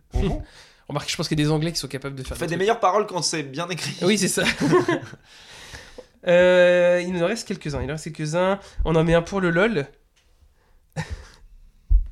c'est drôle. Travailler, fais-le, fais-le, nous fait. Ah oui. Oh la vache. Plus fort. Je te le laisse celui-là. Ouais, c'est gentil, merci. Plus rapide, plus fort. C'est les punks mongols. Et le morceau et le titre Alors attends. Plus dur, plus mieux, euh, plus rapide, plus fort. Plus fort. Putain, c'est un truc d'américain, ça, quand même. hein. Comme dicton, t'imagines? Oui, Tu mettrais ça sur Fast and Furious, ce serait incroyable. plus dur, plus rapide, plus fort. Bah ouais. Plus fort Moi, ça me fait penser à Fort Boyard, hein, dans le personnellement. Et puis ça Ça me marche. fait penser à Fort Boyard, moi. hein. Fort Boyard. Oui, c'est vrai, c'est vrai, c'est vrai. Toujours plus loin, Ouais. toujours plus haut. Oh là Toujours là. plus fort J'aurais dû mettre la musique de Passepartout. Mais du coup, traduit en anglais. higher. Je ferai ça la prochaine fois. Je mettrai des chansons françaises traduites en anglais. Oh, c'est bien aussi ça. Euh, il nous en reste, euh, il nous en reste combien? Il nous en reste. euh, Des chansons anglaises traduites en mandarin, vraiment, ça n'a aucun intérêt pour les gens eh ben, qui il nous jouent, en tu reste, sais. euh, il nous en reste un. Il nous en reste un. Je crois que c'est plus dur. Ma vie est tout ce que j'ai connu, et c'est tout ce qui me retient ici, mon temps est tout ce que je possède, alors je ne le laisserai pas filer. Combien de temps cette vie peut-elle durer? Qui sommes-nous ce que nous sommes? Qui sommes-nous Je ce te que nous verrai sommes? de l'autre côté. I see you on the- C'est- C'est c'est pas les piments chauds, non? Non, pas du tout. See you on the others. C'est ah, c'est ah, c'est génial, tu l'as mis. Ah, c'est drôle. C'est le bah c'est le devin ville envoyé. euh, C'est lui, Ah c'est ça. Ah putain, d'accord Alors, je connaissais pas la traduction de David. De Dorn. Vinci. C'est devin ville envoyé, euh, ville envoyé. Ouais. Ou Ça- envoi de ville, envoi de, envoi de Ça aurait ville. été Ouais. ça s'il était Devant né au envoi de Québec, ville. quoi. Devin envoi de ville. T'imagines Et David donc c'est vie quoi, c'est la machine à Bah, c'est océan. vie, quoi. Machine à Hmm. océan. Voilà. Bah, tu sais, c'était un jeu. Ouais, bah, t'as Super t'es- album, Machine assez à fort. océan. hein. Bah, t'as t'as- t'as été très bon Bah sur c'est ce les jeu. deux et le deux, mec. hein, Qu'est-ce que tu Ouais, veux tu vois, je pense qu'on peut pas rivaliser avec Ils les... nous forment à la fac de Nantes. hein. Ouais. Je- J'incite tous les gens à redoubler leur L1 pour être aussi, aussi fort. Les en L2 anglais. avaient un niveau plus faible hein, que ça. moi avec mes deux L1. hein. On ira faire des concours avec les gens de la Et bah ouais, faut que je trouve un nom à jeu. Euh, ça pourrait être. euh, faut que je trouve un nom. On verra bien. Bah ouais. mais- Bah, c'est le test à l'aveugle. Ah non, mais je voulais C'est dire. le Ah, aveugle mais- test. Clairement Test à Ah, mais c'est une super idée, ça C'est le blind test Parce que c'est traduit littéralement en français. C'est le aveugle Oui, parce test. que je voulais trouver un truc genre euh, cover. On est d'accord que ça peut être aussi une couverture. une couverture. Ouais. J'aurais pu dire c'est le jeu de la couverture parce que c'est un... mais en fait non c'est pas drôle c'est euh, le jeu du, du test à l'aveugle non Pourquoi tu te L'aveugle test, l'aveugle test l'aveugle test et bah c'était l'aveugle test C'était l'aveugle test. et bah on s'est quand même bien marré sur ce jeu C'est clair. non mais je continuerai je pense que je le reprendrai euh, il est cool et bah on a et bah donc du coup parce que c'est vrai qu'on dit tellement de choses intellectuelles qu'il fallait bien euh, détendre l'atmosphère avec ce jeu Euh, et ben on va finir sur euh, sur ça et bon avant on va je pose toujours des questions euh, euh, les trois les, les- mêmes questions euh, aux mêmes invités Euh, si aujourd'hui euh, t'as un mec en face de toi qui te dit ouais euh, euh, je veux que tu me fasses découvrir euh, des trucs, euh, trois, trois œuvres, mais genre ça peut être un film, un bouquin, une BD, euh, euh, euh, n'importe quoi de culturel. Qu'est-ce que tu conseillerais à quelqu'un qui a envie d'élargir sa culture musicale euh, ou même sa culture au sens large? Qu'est-ce que tu as envie de faire découvrir? Ah genre, à quelqu'un quoi Genre tiens, je te fais mater trois trucs. Trois œuvres euh, fondatrices. euh, Genre euh, trois trucs euh, trop cool, euh, vas-y regarde-les, genre c'est des valeurs sûres quoi. Qui compte pour toi, ouais. Ça, c'est pas facile comme question. hein. Mm. Euh, C'est dur, hein. J'avais une, euh, j'avais une idée. Je pense, un, on va essayer, euh, on va essayer un, un album déjà. Ce serait California de Mr Bungle. Ok. Quelqu'un qui veut s'ouvrir Ouais. quelqu'un qui dit Je l'ai je pas veux écouté. découvrir je je vais le faire juste après le tournage je vais te le faire écouter mais non non euh, Mr Bungle c'est le c'est le ah, l'un des groupes de Mike Patton Bah Monsieur oui. Face No More Monsieur Tomahawk Monsieur euh, Hypecac Records euh, tout le reste Monsieur trop de choses. Monsieur beaucoup beaucoup beaucoup de choses Monsieur j'arrête de faire de la musique tous les ans et six mois après il sort un album avec un nouveau projet tu vois et euh, Mr. Bungle de, Califor- de, de, de California de Mr. Bungle, c'est un album Ouais. exceptionnel. C'est un genre de Desert Island Record, tu vois. Ok. C'est-à-dire que s'il doit te rester un vinyle avec tout ce que les Ouais. gens ont fait de bien ces, Ok. ces centaines de C'est les années dernières 90, ça C'est 99, donc c'est Ah vraiment la toute fin, toute fin Ok. des années 90. Et on est dans un espèce de d'imbroglio de fourre-tout complet, Ouais, ouais. très cohérent en plus, très Ok. tubesque, tu vois. Mais euh, euh, Mr. Bungle, c'est le premier groupe qu'avait euh, Mike Patton. Oui. Euh, donc euh, Ah, c'était- c'est avant Face No More c'est avant Face No More. Hein. Face No More, ils avaient un premier chanteur avant. Ils ont vu euh, Mr. Bungle sur scène. Ils ont fait Toi, euh, viens avec nous euh, tout de suite. Et euh, Mike Patton, il s'est retrouvé très vite au devant de la scène. Tu vois, à 19-20 piges, il était signé chez la Warner à faire des tournées euh, dans tous les sens. Ah. Et il en a profité pour faire signer son groupe de potes. Est-ce que vous Oui. pouvez, bah du coup messieurs, ces messieurs de la Warner Brothers, est-ce que vous pouvez bien euh, faire tourner, faire Ouais, signer ouais, mon ouais. groupe de death metal, avant-garde, proto, collage, mes couilles, je sais pas quoi, tu vois? Ils ont fait d'accord et il y a, il y, a, il y a trois albums incompréhensibles qui sont sortis euh, chez la Warner, tu vois, qui sont le premier album de Mr. Bungle, un espèce de, de, de délire euh, qui s'appelle Disco Volante, qui est le deuxième, et le troisième où ils, ont, ils ont synthétisé tout ça, ils ont épuré. Ok. Donc euh, t'as de la bossa nova, t'as de l'électro, euh, t'as de la techno, t'as du jazz, t'as du blues, t'as des balades, t'as du classique, t'as de la funk, il y a tout ce qu'il faut. C'est Et il a drôle, réussi à c'est tout très mélanger court. euh, en faisant quelque chose de clair. euh, C'est très très clair. Alors c'est clair, Oui, il faut bah, se taper deux trois écoutes dans la Oui. gueule, hein, mais euh, c'est faisable Ouais, en tout cas. oui. Je, ça se digère. Ouais, c'est ça, c'est ça. Je pense digeste. c'est peut-être l'album indie de la catégorie musique indigeste, tu vois, Ouais. le plus digeste que les gens euh, pourraient écouter si euh, Ok. s'ils veulent euh, partir dans un schéma de il y aura un style de musique toutes les 1 minute 30 Ok. mais, euh, mais vous allez vivre un petit Oui. voyage euh, quand même quoi Ok. Ok. Euh, ça, c'est. J'irai écouter de toute façon parce que moi, j'ai. Mr. Bungle, on m'en parle depuis euh, tellement de temps ouais que du coup, tu sais, t'as cette flemme d'aller écouter un truc que tout le monde te dit euh, c'est trop cool. oui bien sûr C'est comme les films. bah ouais Si on te dit ah c'est un chef-d'œuvre, c'est un chef-d'œuvre, c'est euh, génial. T'as trop ça, d'attentes ça. du coup, euh, dès que Oui. tu écoutes ou que tu regardes, tu t'attends tellement à un truc de fou Oui. que euh, la... ouais, je sais pas, la... c'est pas bon des fois d'insister en Ouais. regarde ça regarde ça regarde Ouais, ça ouais. Hmm. Bah oui. Bah oui, parce que tu perds toute la magie. En fait, il faudrait réussir à les découvrir. Mm. Presque pas tout seul, mais c'est pour ça que moi je suis passé à côté de plein de classiques. euh, Genre, euh, j'ai honte, j'ai jamais écouté un seul album des Beatles en entier. c'est vrai ça? Oui, Un- en entier jamais en un entier. seul? Et je crois même que j'ai jamais pris la peine d'aller écouter plus de 5 morceaux d'affilée des Beatles. Quoi. bah le jour Mais où j'ai fait que- ça il y a 5 ans ça a changé ma conception de la musique Ouais, ouais. pour le restant de mes jours non, mais c'est qu'en fait, donc je te conseille de de jeter une Tu sais, c'est des groupes que j'ai. En fait, c'est ça le truc, c'est que c'est des groupes qui ont tellement influencé le reste que quand tu les écoutes, t'as l'impression de les avoir déjà écoutés. Mm. Parce que tous les groupes que t'as écoutés après, ils ont été influencés par ça. ouais ouais, et ouais, et en fait, euh, ça. T'as plus ce truc-là de te dire, ouais, c'est génial, euh, ça, ça change ma vision de la musique. Alors, je pense que si, parce qu'il y a quand même plein de trucs. Et puis, euh, juste pour euh, euh, le pattern de Come Together euh, de batterie, j'ai envie d'écouter le reste parce Ouais, que c'est génial, ouais. quoi, tu vois. surtout que c'est leur meilleur album à Ouais. C'est bah pareil Oui. c'est un album Oui, de puis synthèse c'est le monde l'album du début des années 70 tu vois les débuts c'est du le métal les groupe, débuts euh, du prog. C'est le groupe qui, aura- qui, a, qui a été, qui, a mis, qui a été écouté le plus dans le monde. quoi. Même je pense aujourd'hui avec le streaming et tout, les Beatles ils mettent la branle à tout Ah le bah monde. y quoi. a moyen Déjà c'est l'album ils ont vendu un milliard d'albums ça c'est sûr mais tout best of Je crois que c'est même compilation, bootlegs 2,5 confondus. milliards cumulés aujourd'hui. Je crois que c'est. euh, tu mets Elvis Presley et Michael Jackson, ils arrivent même pas à la cheville des Beatles pour te dire quoi. C'est, bah euh, ils ont oui ils ont fait euh, ils ont fait À beaucoup côté, de choses ils ont fait beaucoup d'albums mais euh, tu mets. euh, les voilà, Beatles ils ont ils se sont assis sur tout le monde Je pense que vraiment. Yesterday chanson la plus reprise pareil il y en a 2000 et quelques Ouais. officiellement signés tu vois C'est compliqué, je pense que ça arrivera, mais tu vois, de se dire qu'un jour il y aura peut-être un groupe qui va, qui va être aussi, aussi euh, qui, va révolutionner la musique un peu Ouais. comme les Beatles l'ont fait. Ça, statistiquement, ça arrivera, tu vois, c'est obligé. Mais on sera peut-être plus là. Mais, mais c'est pour te dire que. il faudra que ça arrive à une nouvelle époque aussi parce que les Beatles mais du coup, il va falloir apporter premier- un truc, quoi. ouais bah oui c'est ça euh, Après, en même temps, t'avais la musique enregistrée qui arrivait. tout Bah, en même temps que les Beatles, ils arrivaient, la pop culture, elle arrivait, Mhm, les mhm, médias, c'est le premier boys band euh, de l'histoire, tu vois, c'est les premiers gars dont les filles accrochaient des posters dans leur chambre et bah maintenant on est bien dans Ouais. ce, ce schéma-là. Ouais. Faudrait trouver des pop stars que les gens détestent. Tu vois, faudrait Oui. vraiment. euh, ouais, ou trouver un autre des- système de, de composition, de, de musique, mais c'est compliqué parce que tout découle de ça, quoi. Puis eux, bah, c'est pareil, de toute façon, euh, euh, la façon de la, de la vision de la musique qu'ils avaient, tu vois, à l'époque, elle était novatrice, maintenant, elle est pas novatrice, mais il faut réussir à. Enfin, c'est compliqué, quoi. Ouais. Mais du coup, est-ce que c'est pas euh, un peu tard du coup pour toi de découvrir ça? Bah, si. Sachant que du coup, euh, ils ont influencé tout un modèle euh, Bah ouais. musical. euh, Est-ce que du coup, en, en découvrant ça, tu vas pas te faire chier au final, tu vois? Bah, je sais pas. Bah, tu vois, je prends l'exemple du cookie. Imagine un mec, il a jamais goûté de cookie de sa vie. Tu lui dis, tiens, voilà un cookie. Il fait, oh, c'est incroyable. Maintenant, t'as mangé des cookies pendant 20 ans et qu'on va te faire goûter un très bon cookie. Tu vas trouver que c'est génial, que c'est bon, mais c'est un très bon cookie.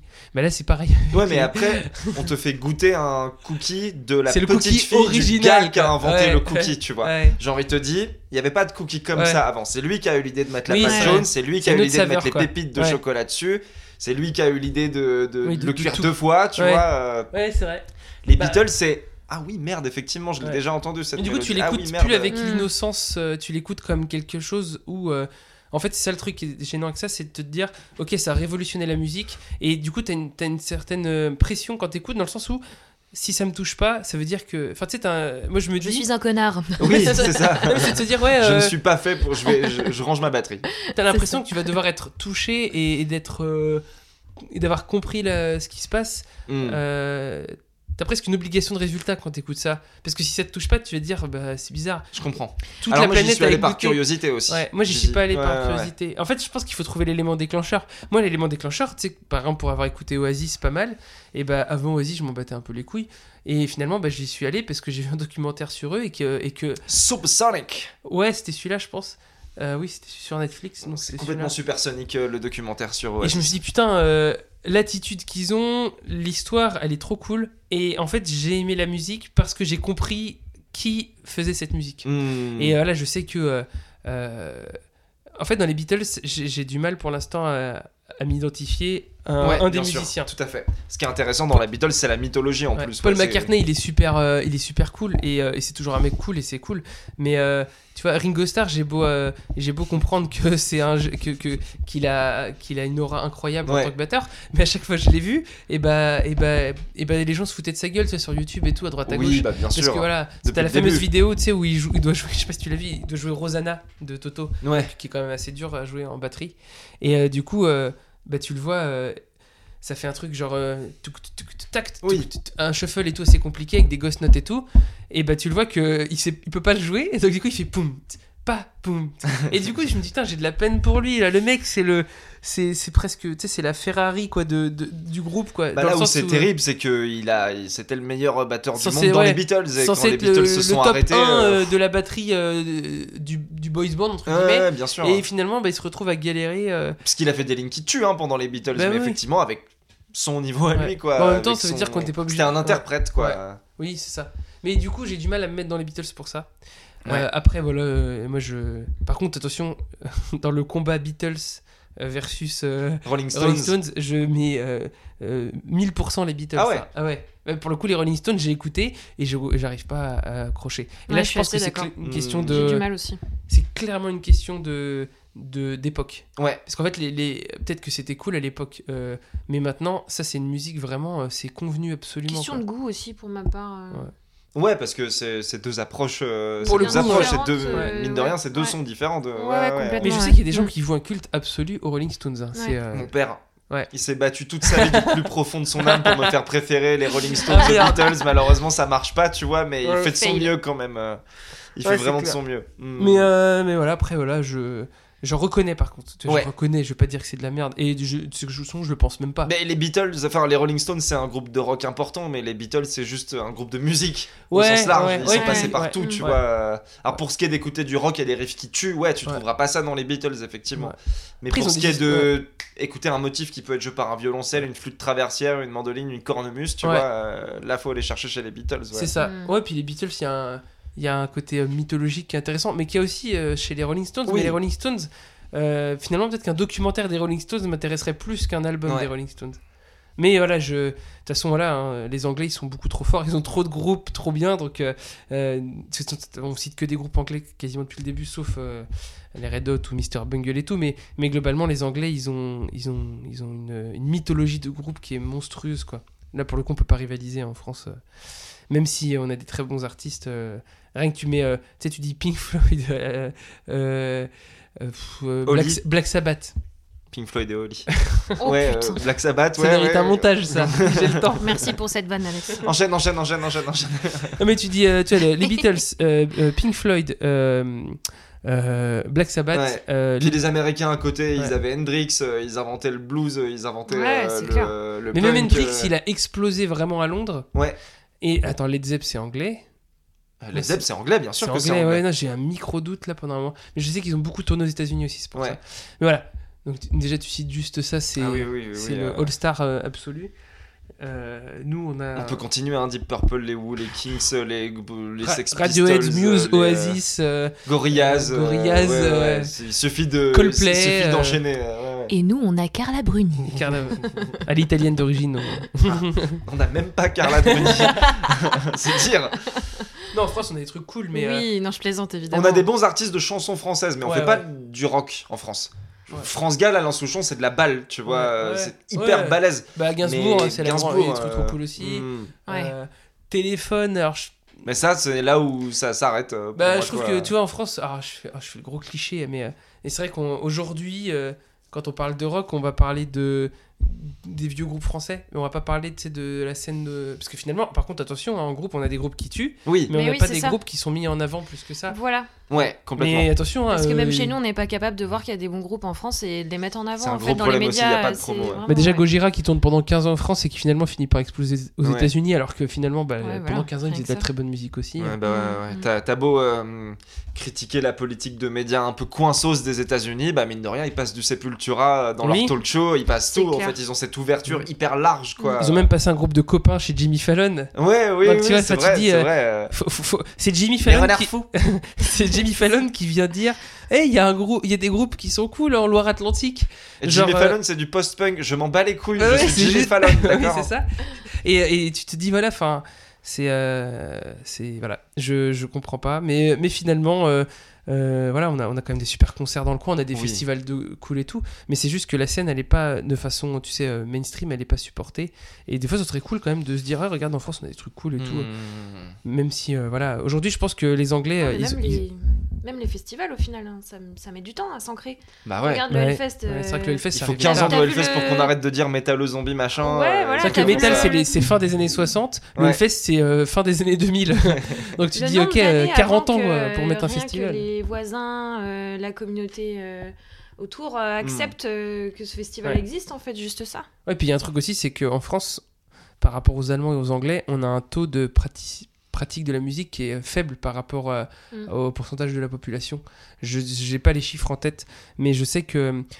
Je vais peut-être dire des conneries, hein, mais, euh, mais je crois qu'en France, on est entre 10 et 20% de la population qui pratique un instrument.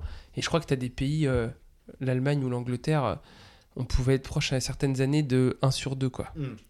Donc, du, Ah mais oui. je, je, c'est peut-être pas autant, mais en tout cas, je sais que tu as au moins un tiers minimum au moins euh, dans ces pays-là de pratique. Et en fait, du coup, c'est à dire que les gens, quand ils jouent de la musique, enfin, qu'on jouait, même s'ils n'ont pas fait de la pratique pro, et ben ils ont, ils savent un peu ce que c'est. Donc il y a déjà une considération de la musique qui est pas la même que simplement d'être dans la consommation comme euh, tu consommes un produit, quoi. Hmm. C'est vrai qu'aujourd'hui, euh, avec. euh, et moi, j'ai rien contre le rap, c'est trop cool, euh, j'écoute plein de trucs. Enfin, tu vois. euh, moi, s'il y avait que des Kenny West, je serais content, quoi, tu vois. Euh, moi, il me va très bien, tu Il vois. est censé sortir son album demain d'ailleurs, Oui. depuis deux ans. Là, ça, il- fait, ça fait un mois qu'il le sort vendredi. Il- Genre, il- je le sors vendredi. J'ai euh. lu une info comme quoi il avait loué un stade Oui, et qui coûtait 1 million de dollars par jour et il enregistre son album dedans et il dit bah, je sortirai quand j'aurai fini. ouais, c'est ça, C'est ça exactement. Il a fait une listening party dans le Mercedes-Benz Stadium de Ouais. je sais plus Chicago. C'est un énorme stade. Et euh, c'est un énorme stade, c'est un genre de stade de France, mais peut-être même plus grand parce qu'on est à Chicago, tu vois. Et euh, il a fait Ok, c'est la listening party de l'album que je vais sortir vendredi. Et donc, la listening party, Ouais. tu le vois, il est tout seul sur scène, déguisé en Among Us, euh, avec un collant Ah, sur la tête, un kawaii rouge là intégral.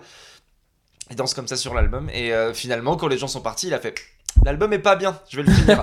Et, mais sauf que Il reste là quoi. je, je vais rester là, c'est ça. Donc actuellement, il, il le loue à un million de dollars par jour, son Ouais. petit stade. Ouais, il a mis son mini studio Ouais. dedans. euh. Mais vraiment, t'as deux enceintes de monitoring, la carte son Ouais, et c'est le. Mac, tu vois. En fait, c'est que la Kenny West, je pense que tu lui enlèves toute Mm. sa richesse, il fera quand même des sons. Il s'en bat ouais. les couilles. Ah ouais, mais du coup, vu qu'il a de la thune, et vu que je pense que son objectif, c'est pas forcément. Je trouve ça marrant, moi, de dépenser de la thune comme un teubé comme ça quand tu peux te le permettre. euh, Ouais, c'est clair. ouais, Ouais, c'est vrai que ouais. ça, c'est. Bah, moi, tu vois, bah, pareil, Kenny West, j'ai accroché parce que le personnage m'a donné envie d'aller creuser Mm. plus loin. Parce que sa musique, elle est quand même euh, complexe finalement. Mm. C'est un peu le Devin Townsend du rap, quoi.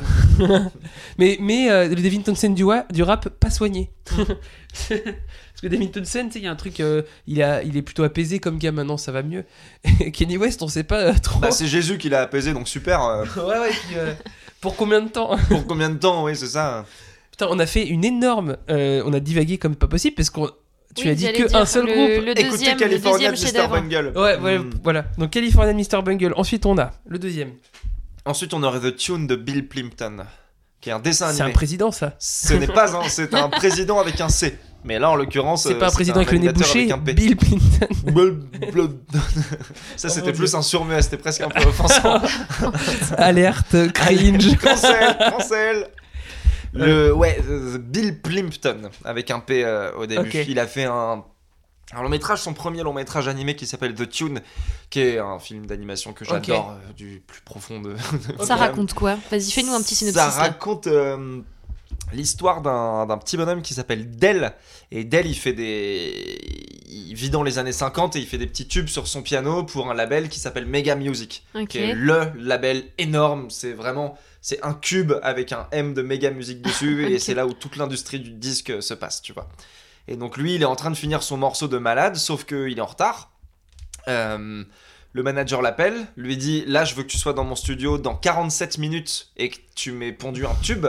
Et le mec fait T'inquiète, ça va le faire, euh, ça va aller, etc. Oui, mais sauf que si tu m'as pas donné ton tube, t'es viré en fait. Et ta copine qui est ma secrétaire, et ben je la vire aussi. Et elle rentre chez elle et toi tu rentres chez toi, tu vois. Hmm. Donc il fait bon, il termine son morceau à l'arrache, il part en voiture et euh, il sort d'embranchement et se retrouve dans un trip hallucinogène de 35 minutes euh, dans une ville qui s'appelle Flubby Ok. avec euh, tout un tas de petits personnages de partout, euh, le, le maire, la, la dame du, du snack avec sa machine à café, un chien, des surfeurs, un chauffeur de taxi, vont lui expliquer comment on écrit une chanson, pas pour le profit, mais avec le cœur, en gros, avec l'âme, avec ce qui se passe autour de nous. Et le film se, se, se, se barre dans un espèce de voyage entre le, entre, euh, entre le jazz, entre le swing, entre tous ces trucs-là. Il y a des Mm. divergences de partout. Les chansons, elles sont drôles, c'est pertinent.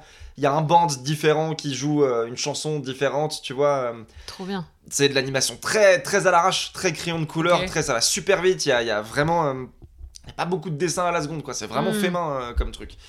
Et j'adore, euh, j'adore euh, ce film. Je l'adore parce la- que parce qu'il y a un sentiment de liberté qui se dégage de ce Ouais, film en fait, euh, de faire ce qu'on veut, et de le faire parce qu'on a envie de le faire euh, en fait. Ah, ça me fait penser euh, au créateur des Cassos, un peu avec Vermine et tout ça. euh, J'ai pas les- vu ça Vermine, Ah, tu m'en as parlé C'est vraiment très très cool et euh, dans ce petit côté dessin à l'arrache, mais en même temps tu sais qu'il y a énormément de travail derrière. euh, Ça Mm. paraît facile et en fait c'est Ouais. loin de- d'être facile. Bah quand c'est une petite équipe Ouais, réduite, voilà. euh, tout seul avec leur tablette Ouais, tactile, ouais. c'est vrai que d'un coup là ça devient du boulot. Ouais.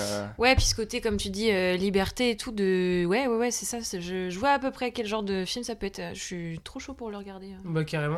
Ouais, ouais. Hmm, super bien. Ça a l'air grave cool. Oui, c'est très cool. C'est trouvable en sous-titré Oh, ça doit être trouvable en sous-titré quelque part, oui. Oui.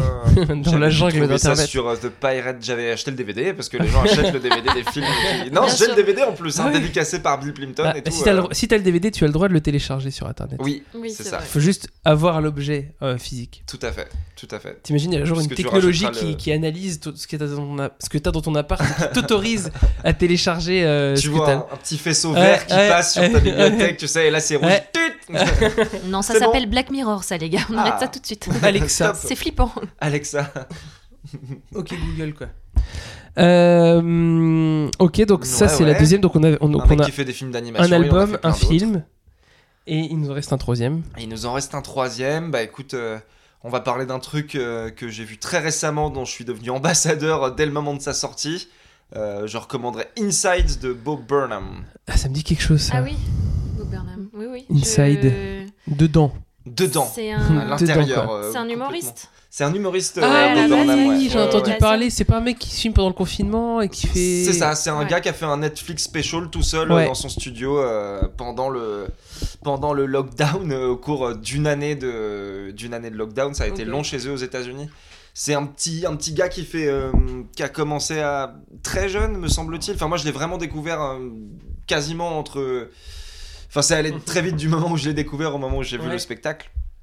Mais euh, il faisait des chansons un peu rigolotes au piano tout seul dans sa chambre quand il Ouais. avait 16 ans, sauf que Hyper bah, drôle ça. Ouais, c'est ça. Ça, c'était- hilarant, franchement. Ouais, ouais, ça J'en marchait ai très vu très bien. quelques-unes, euh, c'est très drôle, ouais. il, bah, il est, il, il accroche quoi. Enfin, Ouais, vraiment, euh, c'est un gamin, mais il a de l'assurance. euh. Et puis il raconte des saloperies, mais il l'a dit avec sa petite tête de blanc à qui on peut rien reprocher. quoi. Clairement, ouais, c'est.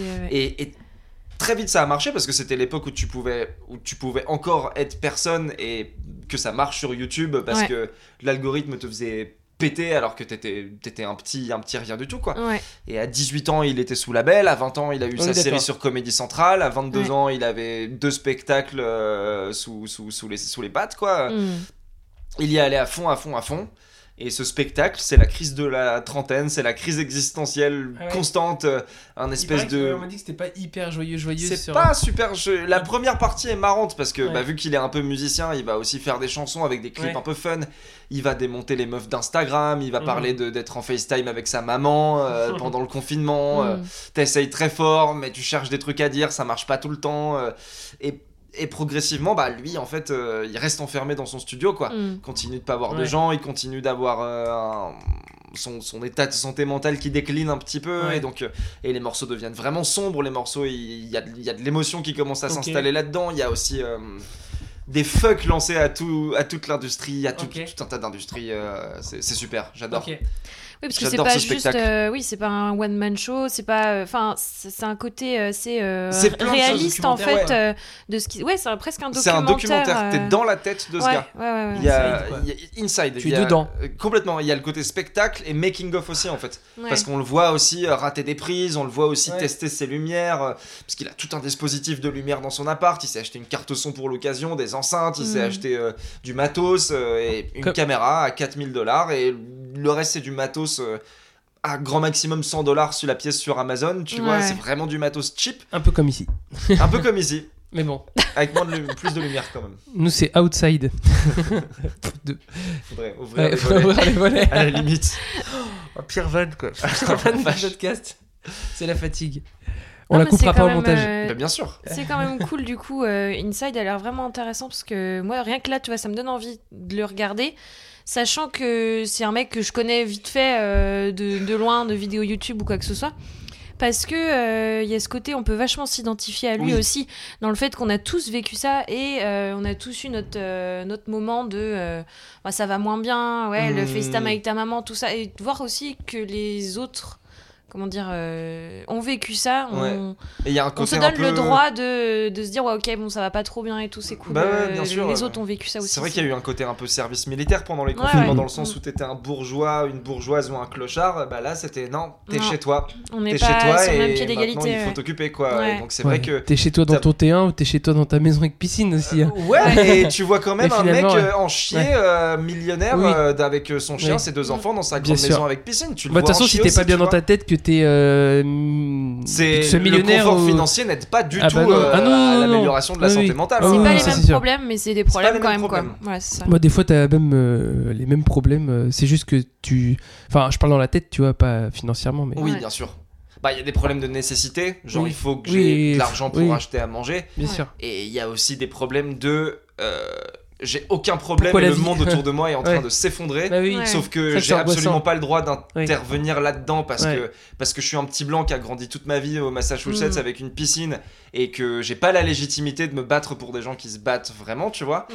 Mais d'un autre côté, euh, Bah, j'ai une notoriété, j'ai une réputation, Ouais. donc je vais quand même le faire. je, Bah vais, ouais. je vais quand même essayer de, de, de, de me servir de ça Ouais. pour diffuser un message cool euh, aux, de toute façon, tu peux pas aux empêcher gens les gens de- chez eux. Ouais, Quoi. oui. Et Ah, mais accessoirement, ça me permettra d'éviter de me loger Mm. une balle dans la bouche, c'est ce qui Ouais. raconte un peu à un moment, tu Ah vois. ouais, d'accord. Hmm. Après, en même temps, le vivre tout seul, euh, c'est complexe, quoi. Là, pour le coup, euh, je préfère être à deux euh, ou à trois dans une petite dans, dans, dans un appart pas ouf que être tout seul dans une grande maison. Ouais, bah Puis je pense que c'est peut-être pas nécessairement que le, le confinement, il y a peut-être aussi le poids de la célébrité, Oui, le, fait, d'avoir été célèbre jeune. J'ai Euh, compris le poids de l'ins- de l'insalubrité. Oh. Non, waouh, débouche-toi les oreilles. Monsieur Burnham, vous êtes sur Comédie Centrale, vous n'avez pas pris de douche depuis 17 jours, vous pouvez nous expliquer La couche de crasse de 2 cm, Ah. c'est normal. comme ça là. Non, Ah, non. Ouais, c'est mon nouveau concept, je me lave plus. le poids de l'insalubrité, ça pourrait être un, un nom de spectacle. Mais non, mais ouais, tu grandis célèbre. Tu Ouais. grandis, et puis il faut, faut voir aux États-Unis, tu grandis très haut, tu vois. Enfin, Ouais. Ouais, on a ouais, peut-être ouais. moins la culture de ce mec-là, Bob Burnham, euh, mais ouais, c'est un sûr. gars Mm. populaire aux États-Unis. Ouais, ouais. C'est ça.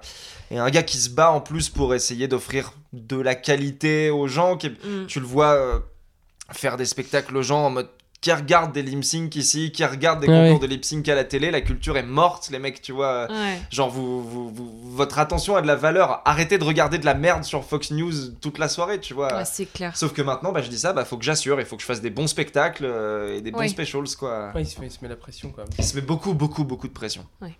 Ok, et donc ça c'était le troisième qui s'appelait Inside. Inside. Trop cool.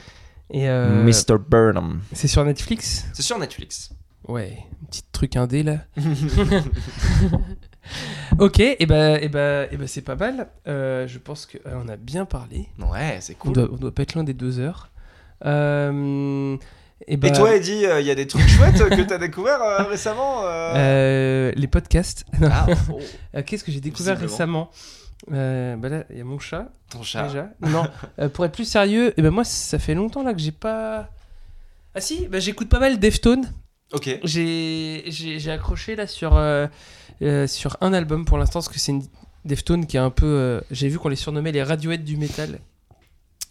Genre Et, parce qu'ils sont euh, un peu plaintifs. euh, bah parce qu'en fait euh, ils ont ils ont ils ont vraiment euh, c'est vraiment Je une connais pas sorte du tout moi, de Deftones. bah, Deftones, c'est vraiment. euh, ils ont commencé dans les années 90 en faisant d'une sorte de néo-metal, euh, mais c'est un peu le néo-metal plus intellectuel, tu vois. C'est euh, pas du tout le néo-metal euh, à la Linkin Park, euh, couplet-refrain. Hmm. Ils ont des métriques plus complexes, euh, c'est c'est de la musique euh, plus. euh, un peu plus complexe émotionnellement, tu vois, bah, un peu comme du Radiohead, c'est-à-dire que tu vois, Radiohead, ils ont des trucs un peu mélancoliques, un petit peu euh, avec des sonorités euh, particulières en fonction des morceaux et tout. Mais là, c'est un peu pareil.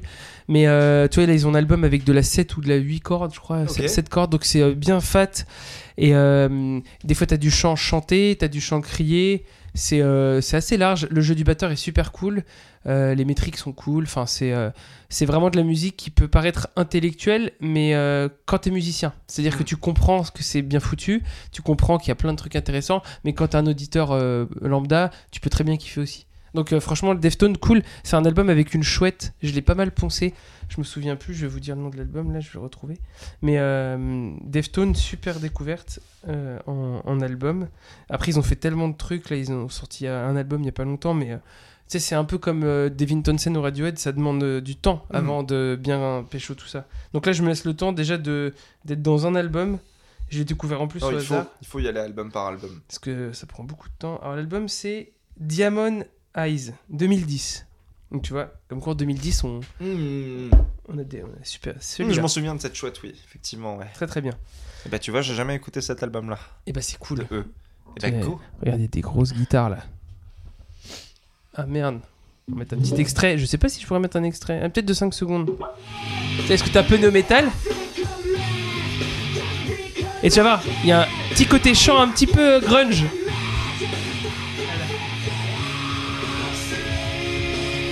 Oui, Des grosses guitares quoi. ouais. C'est bien rempli, ouais. Voilà. Et, euh, et euh, ça crie bien, mais j'aime bien. Et là, tu vas voir. euh, je te mets un petit passage là que j'aime bien.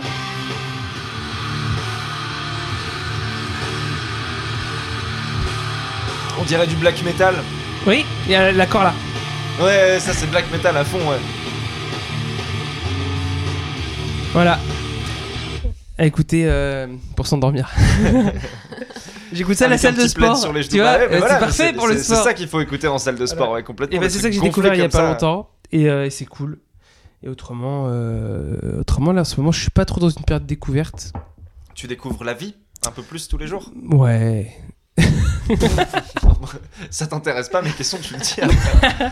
non, non, non, non, honnêtement, euh, honnêtement, là cet été, c'est un petit peu, euh, tu sais, bah, artistiquement, il y a moins Mm. de concerts, euh, il y a moins de sorties.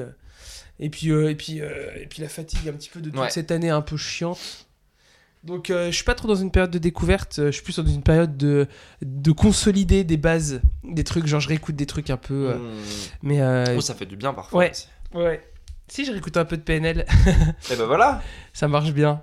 Et euh, d'ailleurs, ça fait quand même 3 ans qu'ils ont sorti leur dernier album. hein. Ouais, Presque ouais, 3 ans. ouais. Donc, euh, Ça va bientôt être le moment où ils vont sortir. Eh, l'album il sort dans 3 semaines. Mais en fait, ils ont pas fait la tournée. Et on a euh, fait un clip en haut d'un d'un avion euh, avec Thomas Sur Pesquet. Mars. sur Mars. Mais euh, on- en fait, ils ont pas, ils ont pas fait la tournée encore du, de l'album parce que bah il y avait le Covid. Donc en fait, les mecs ont pas fait la tournée du dernier Ah ouais album qui est sorti il y a presque 2-3 ans là. Donc tu te dis bah en fait, euh, Deux frères. Donc espérant peut-être que le troisième album il s'appellera Trois frères. Putain. Avec Didier Bourdon. Oh non. C'est incroyable. Oui, bah ouais, ouais. Euh, Il fait de la musique, Didier Bourdon. Il a Oui, c'est vrai qu'il fait de la musique, donc euh, techniquement c'est Donc faisable. il est- c'est faisable Ouais. qu'il le fasse, ouais. Non, mais Christophe Ondelat aussi a fait de la musique. hein. On va s'arrêter là parce que. Il est passé à la scène Michelin, non, Christophe Passé à Michelin. Oui, années, c'est vrai, effectivement. Hmm. Ce podcast part en cacahuète. Comment il s'appelle déjà? Mickey Mouse, le morceau de Ondelat. Ah, Je le savais mettrai pas en description. Non. C'est euh, le refrain, c'est Dr House, c'est pas Mickey Mouse. Ah oui. Voilà. Par contre, il faut que tu mettes vous de Elise Moon en vous de description, Elise que Moon les gens aussi. écoutent Ouais. ce morceau. Ah oui, ouais. c'est vrai qu'il a fait Ouais, ça. ouais. ouais, c'est vrai. que- bah, J'ai envie de vous, de vous, vous voyez. et- ouais. Pour moi, voyez-vous, rien ne vaut le vous. Et ça marche, hein Non. non, mais dis, ça marche pas. Bah, sur le papier, tu mets, euh, tu mets Gainsbourg qui chante ça, Oui, ça peut, ça oui, peut fonctionner. clairement, ouais, c'est ça. Parce que finalement, regarde, c'est- enfin, remets dans un contexte d'écriture, euh, La line est pas mal. c'est pas mal. La line est pas mal. Non, mais Voilà. ce qui fait que ça marche pas, c'est pas le, le vouvoiement, le machin, c'est C'est la- Elise et Moon. c'est en la fait. bossa nova, quoi. Monsieur Patel, quoi, Je- malheureusement. Ah ouais, non, ça, ça va pas. C'est- Et j'adore euh, j'adore son humour, hein, Ah bah, c'est pas le souci, il me fait beaucoup humoriste, rire. hein, mais Mais quand même, il faut avoir les... Non. le courage de sortir un album Ah ouais, comme ouais, ça. faut avoir des couilles énormes, ça c'est clair. Mais t'as pas remarqué, les, les humoristes font toujours des albums de bossa, quoi. Oui, Didier Gérard Darmon a fait ça aussi. Didier, Didier Bourdon, c'est ça aussi. Ouais, c'est ils ont cette espèce de c'est peut-être pas très compliqué à faire. euh, Je sais pas. Je sais pas trop. Est-ce que les humoristes ont des goûts de merde C'est horrible Ce de sera dire la- ça. la- Voilà. l'ouverture. ce sera l'ouverture euh, pour euh, pour ce soir. Bon, bah pour, euh, et bah, et bah, je pense qu'on va, on va s'arrêter là. Euh, et bah merci euh, d'avoir accepté cette invitation. Merci de m'avoir reçu, c'était un bonheur. Et puis, euh, et puis bah, rendez-vous euh, la, la prochaine fois pour l'épisode 4. Parce que après le 3, nous avons le 4. Tu sais déjà qui tu vas recevoir? Euh, non, mais euh, j'ai des, j'ai des vues. Ok. Je, je, je, je vais, je, je vais, j'ai sûrement. euh, T'es sur Joe Deux, Biden trois options, là, quoi. actuellement. euh, J'attends qu'il me réponde. Ouais. Je lui ai envoyé un MP un peu sur long. TikTok, mais Oui. mais il répond pas. J'ai vu Emmanuel Macron sur TikTok là, mais euh, j'aimerais bien l'inviter, mais euh, Kanye West aussi, il me semble qu'il euh, avait dit qu'il viendrait pas Kanye West, faire un bien. petit coucou après. euh, mais il m'a dit qu'il voudrait venir que avec une cagoule. Mm. Et moi je lui ai dit bah non, faut qu'on voit ta tête quand même. Sur un Moi, podcast, vont c'est plutôt logique de voir Bah oui, la tête bah oui, de quelqu'un. Mm. Donc voilà. Après, maintenant que tu sais qu'il a demandé ça, tu peux ramener un pote en cagné et les gens sauront que c'est lui, Mhm. puisqu'il a exigé C'est qu'il devait avoir C'est vrai. une, une cagoule. C'est vrai. Tu veux dire une cagoule, genre avec le visage de Kanye imprimé sur la cagoule En mode, Oh. euh, ouais. en mode euh, C'est encore mieux. camouflage, mais pas trop, toi Je sais pas trop. Ah ouais, ouais, ouais, ouais, genre. euh, C'est une in- Inception quoi. Kanye West avec un masque de Kanye West, quoi, pour Ah, être mais sûr qu'on le confonde pas Ah, avec Kanye West, mais ouais. bien pour euh, Kanye West. Ouais, ouais, ouais. Ouais. Ouais, chercher une vanne mais j'ai pas trouvé. Et Et bah Kanye, il est très autosuffisant en termes de vannes. hein. Ah oui, oui, il y a des Ça compilations. sert à rien de caricaturer des gens qui sont déjà des, des caricatures de même. Ouais, ouais, ouais. Ah si, bah du coup, je mettrai en description. Vous avez quand même sorti un EP avec Easy Frenzy Bien sûr. euh, qui date de 2-3 ans, mais vous l'avez sorti il y a On non l'a sorti il y a presque un an, en septembre. presque un dernier. an, juste avant le Covid. Absolument. Meilleur timing du coup. Euh, non, non, non, on l'a sorti en plein. euh, En plein- On l'a sorti en septembre dernier, en 2020. ah oui, d'accord, avant le Covid. Ben pendant, en plein pendant le Covid, après En plein le pendant le premier Covid. confinement. Ah oui. euh, ouais, ouais. Ah oui, c'est ça. Oh là, bah moi la temporalité, euh, ça fait deux. hein. ok, donc du coup, euh, vous l'avez sorti il y a un an, et pour l'instant pas de date parce que bah, comme tout le monde euh, Ouais. le sait, c'est la merde. Mais ça revient là, les concerts vont revenir. Oui, les concerts. vont Peut-être des revenir. con- non pas des concerts pour l'instant de prévus. Euh, bah, C'est Disons compliqué qu'on là. fait pas grand chose avec Easy Oui, puis en plus, en ce moment. ouais. On fait plutôt d'autres trucs. On Oui. est parti Et sur bah, d'autres projets, d'autres trucs. Donc là, on repart de zéro sur tout. Les concerts, ce sera pas pour tout de suite, mais il y en aura. Ouais. Quand il y aura des chansons, euh, il y aura des concerts. Et peut-être un album d'électro d'Alex dans un an Ouais, ouais, ouais, quand ouais. il aura apprivoisé ses machines. Des stories débiles à 3h C'est du ça. mat en attendant euh, sur mes petits pads et puis un EP solo qui sortira dans quelques mois. Ça va Cool. être chouette. Trop cool. Qui Et- va être mixé par Claude Orin. Oui, le Ah. guitariste de mon groupe. Guitariste bassiste. Et bah, et bah, je mettrai tout ça en description. Et puis bah, euh, merci de, vous a- de nous avoir écoutés. Et puis à bientôt. Ciao ciao. Ciao, ciao. Salut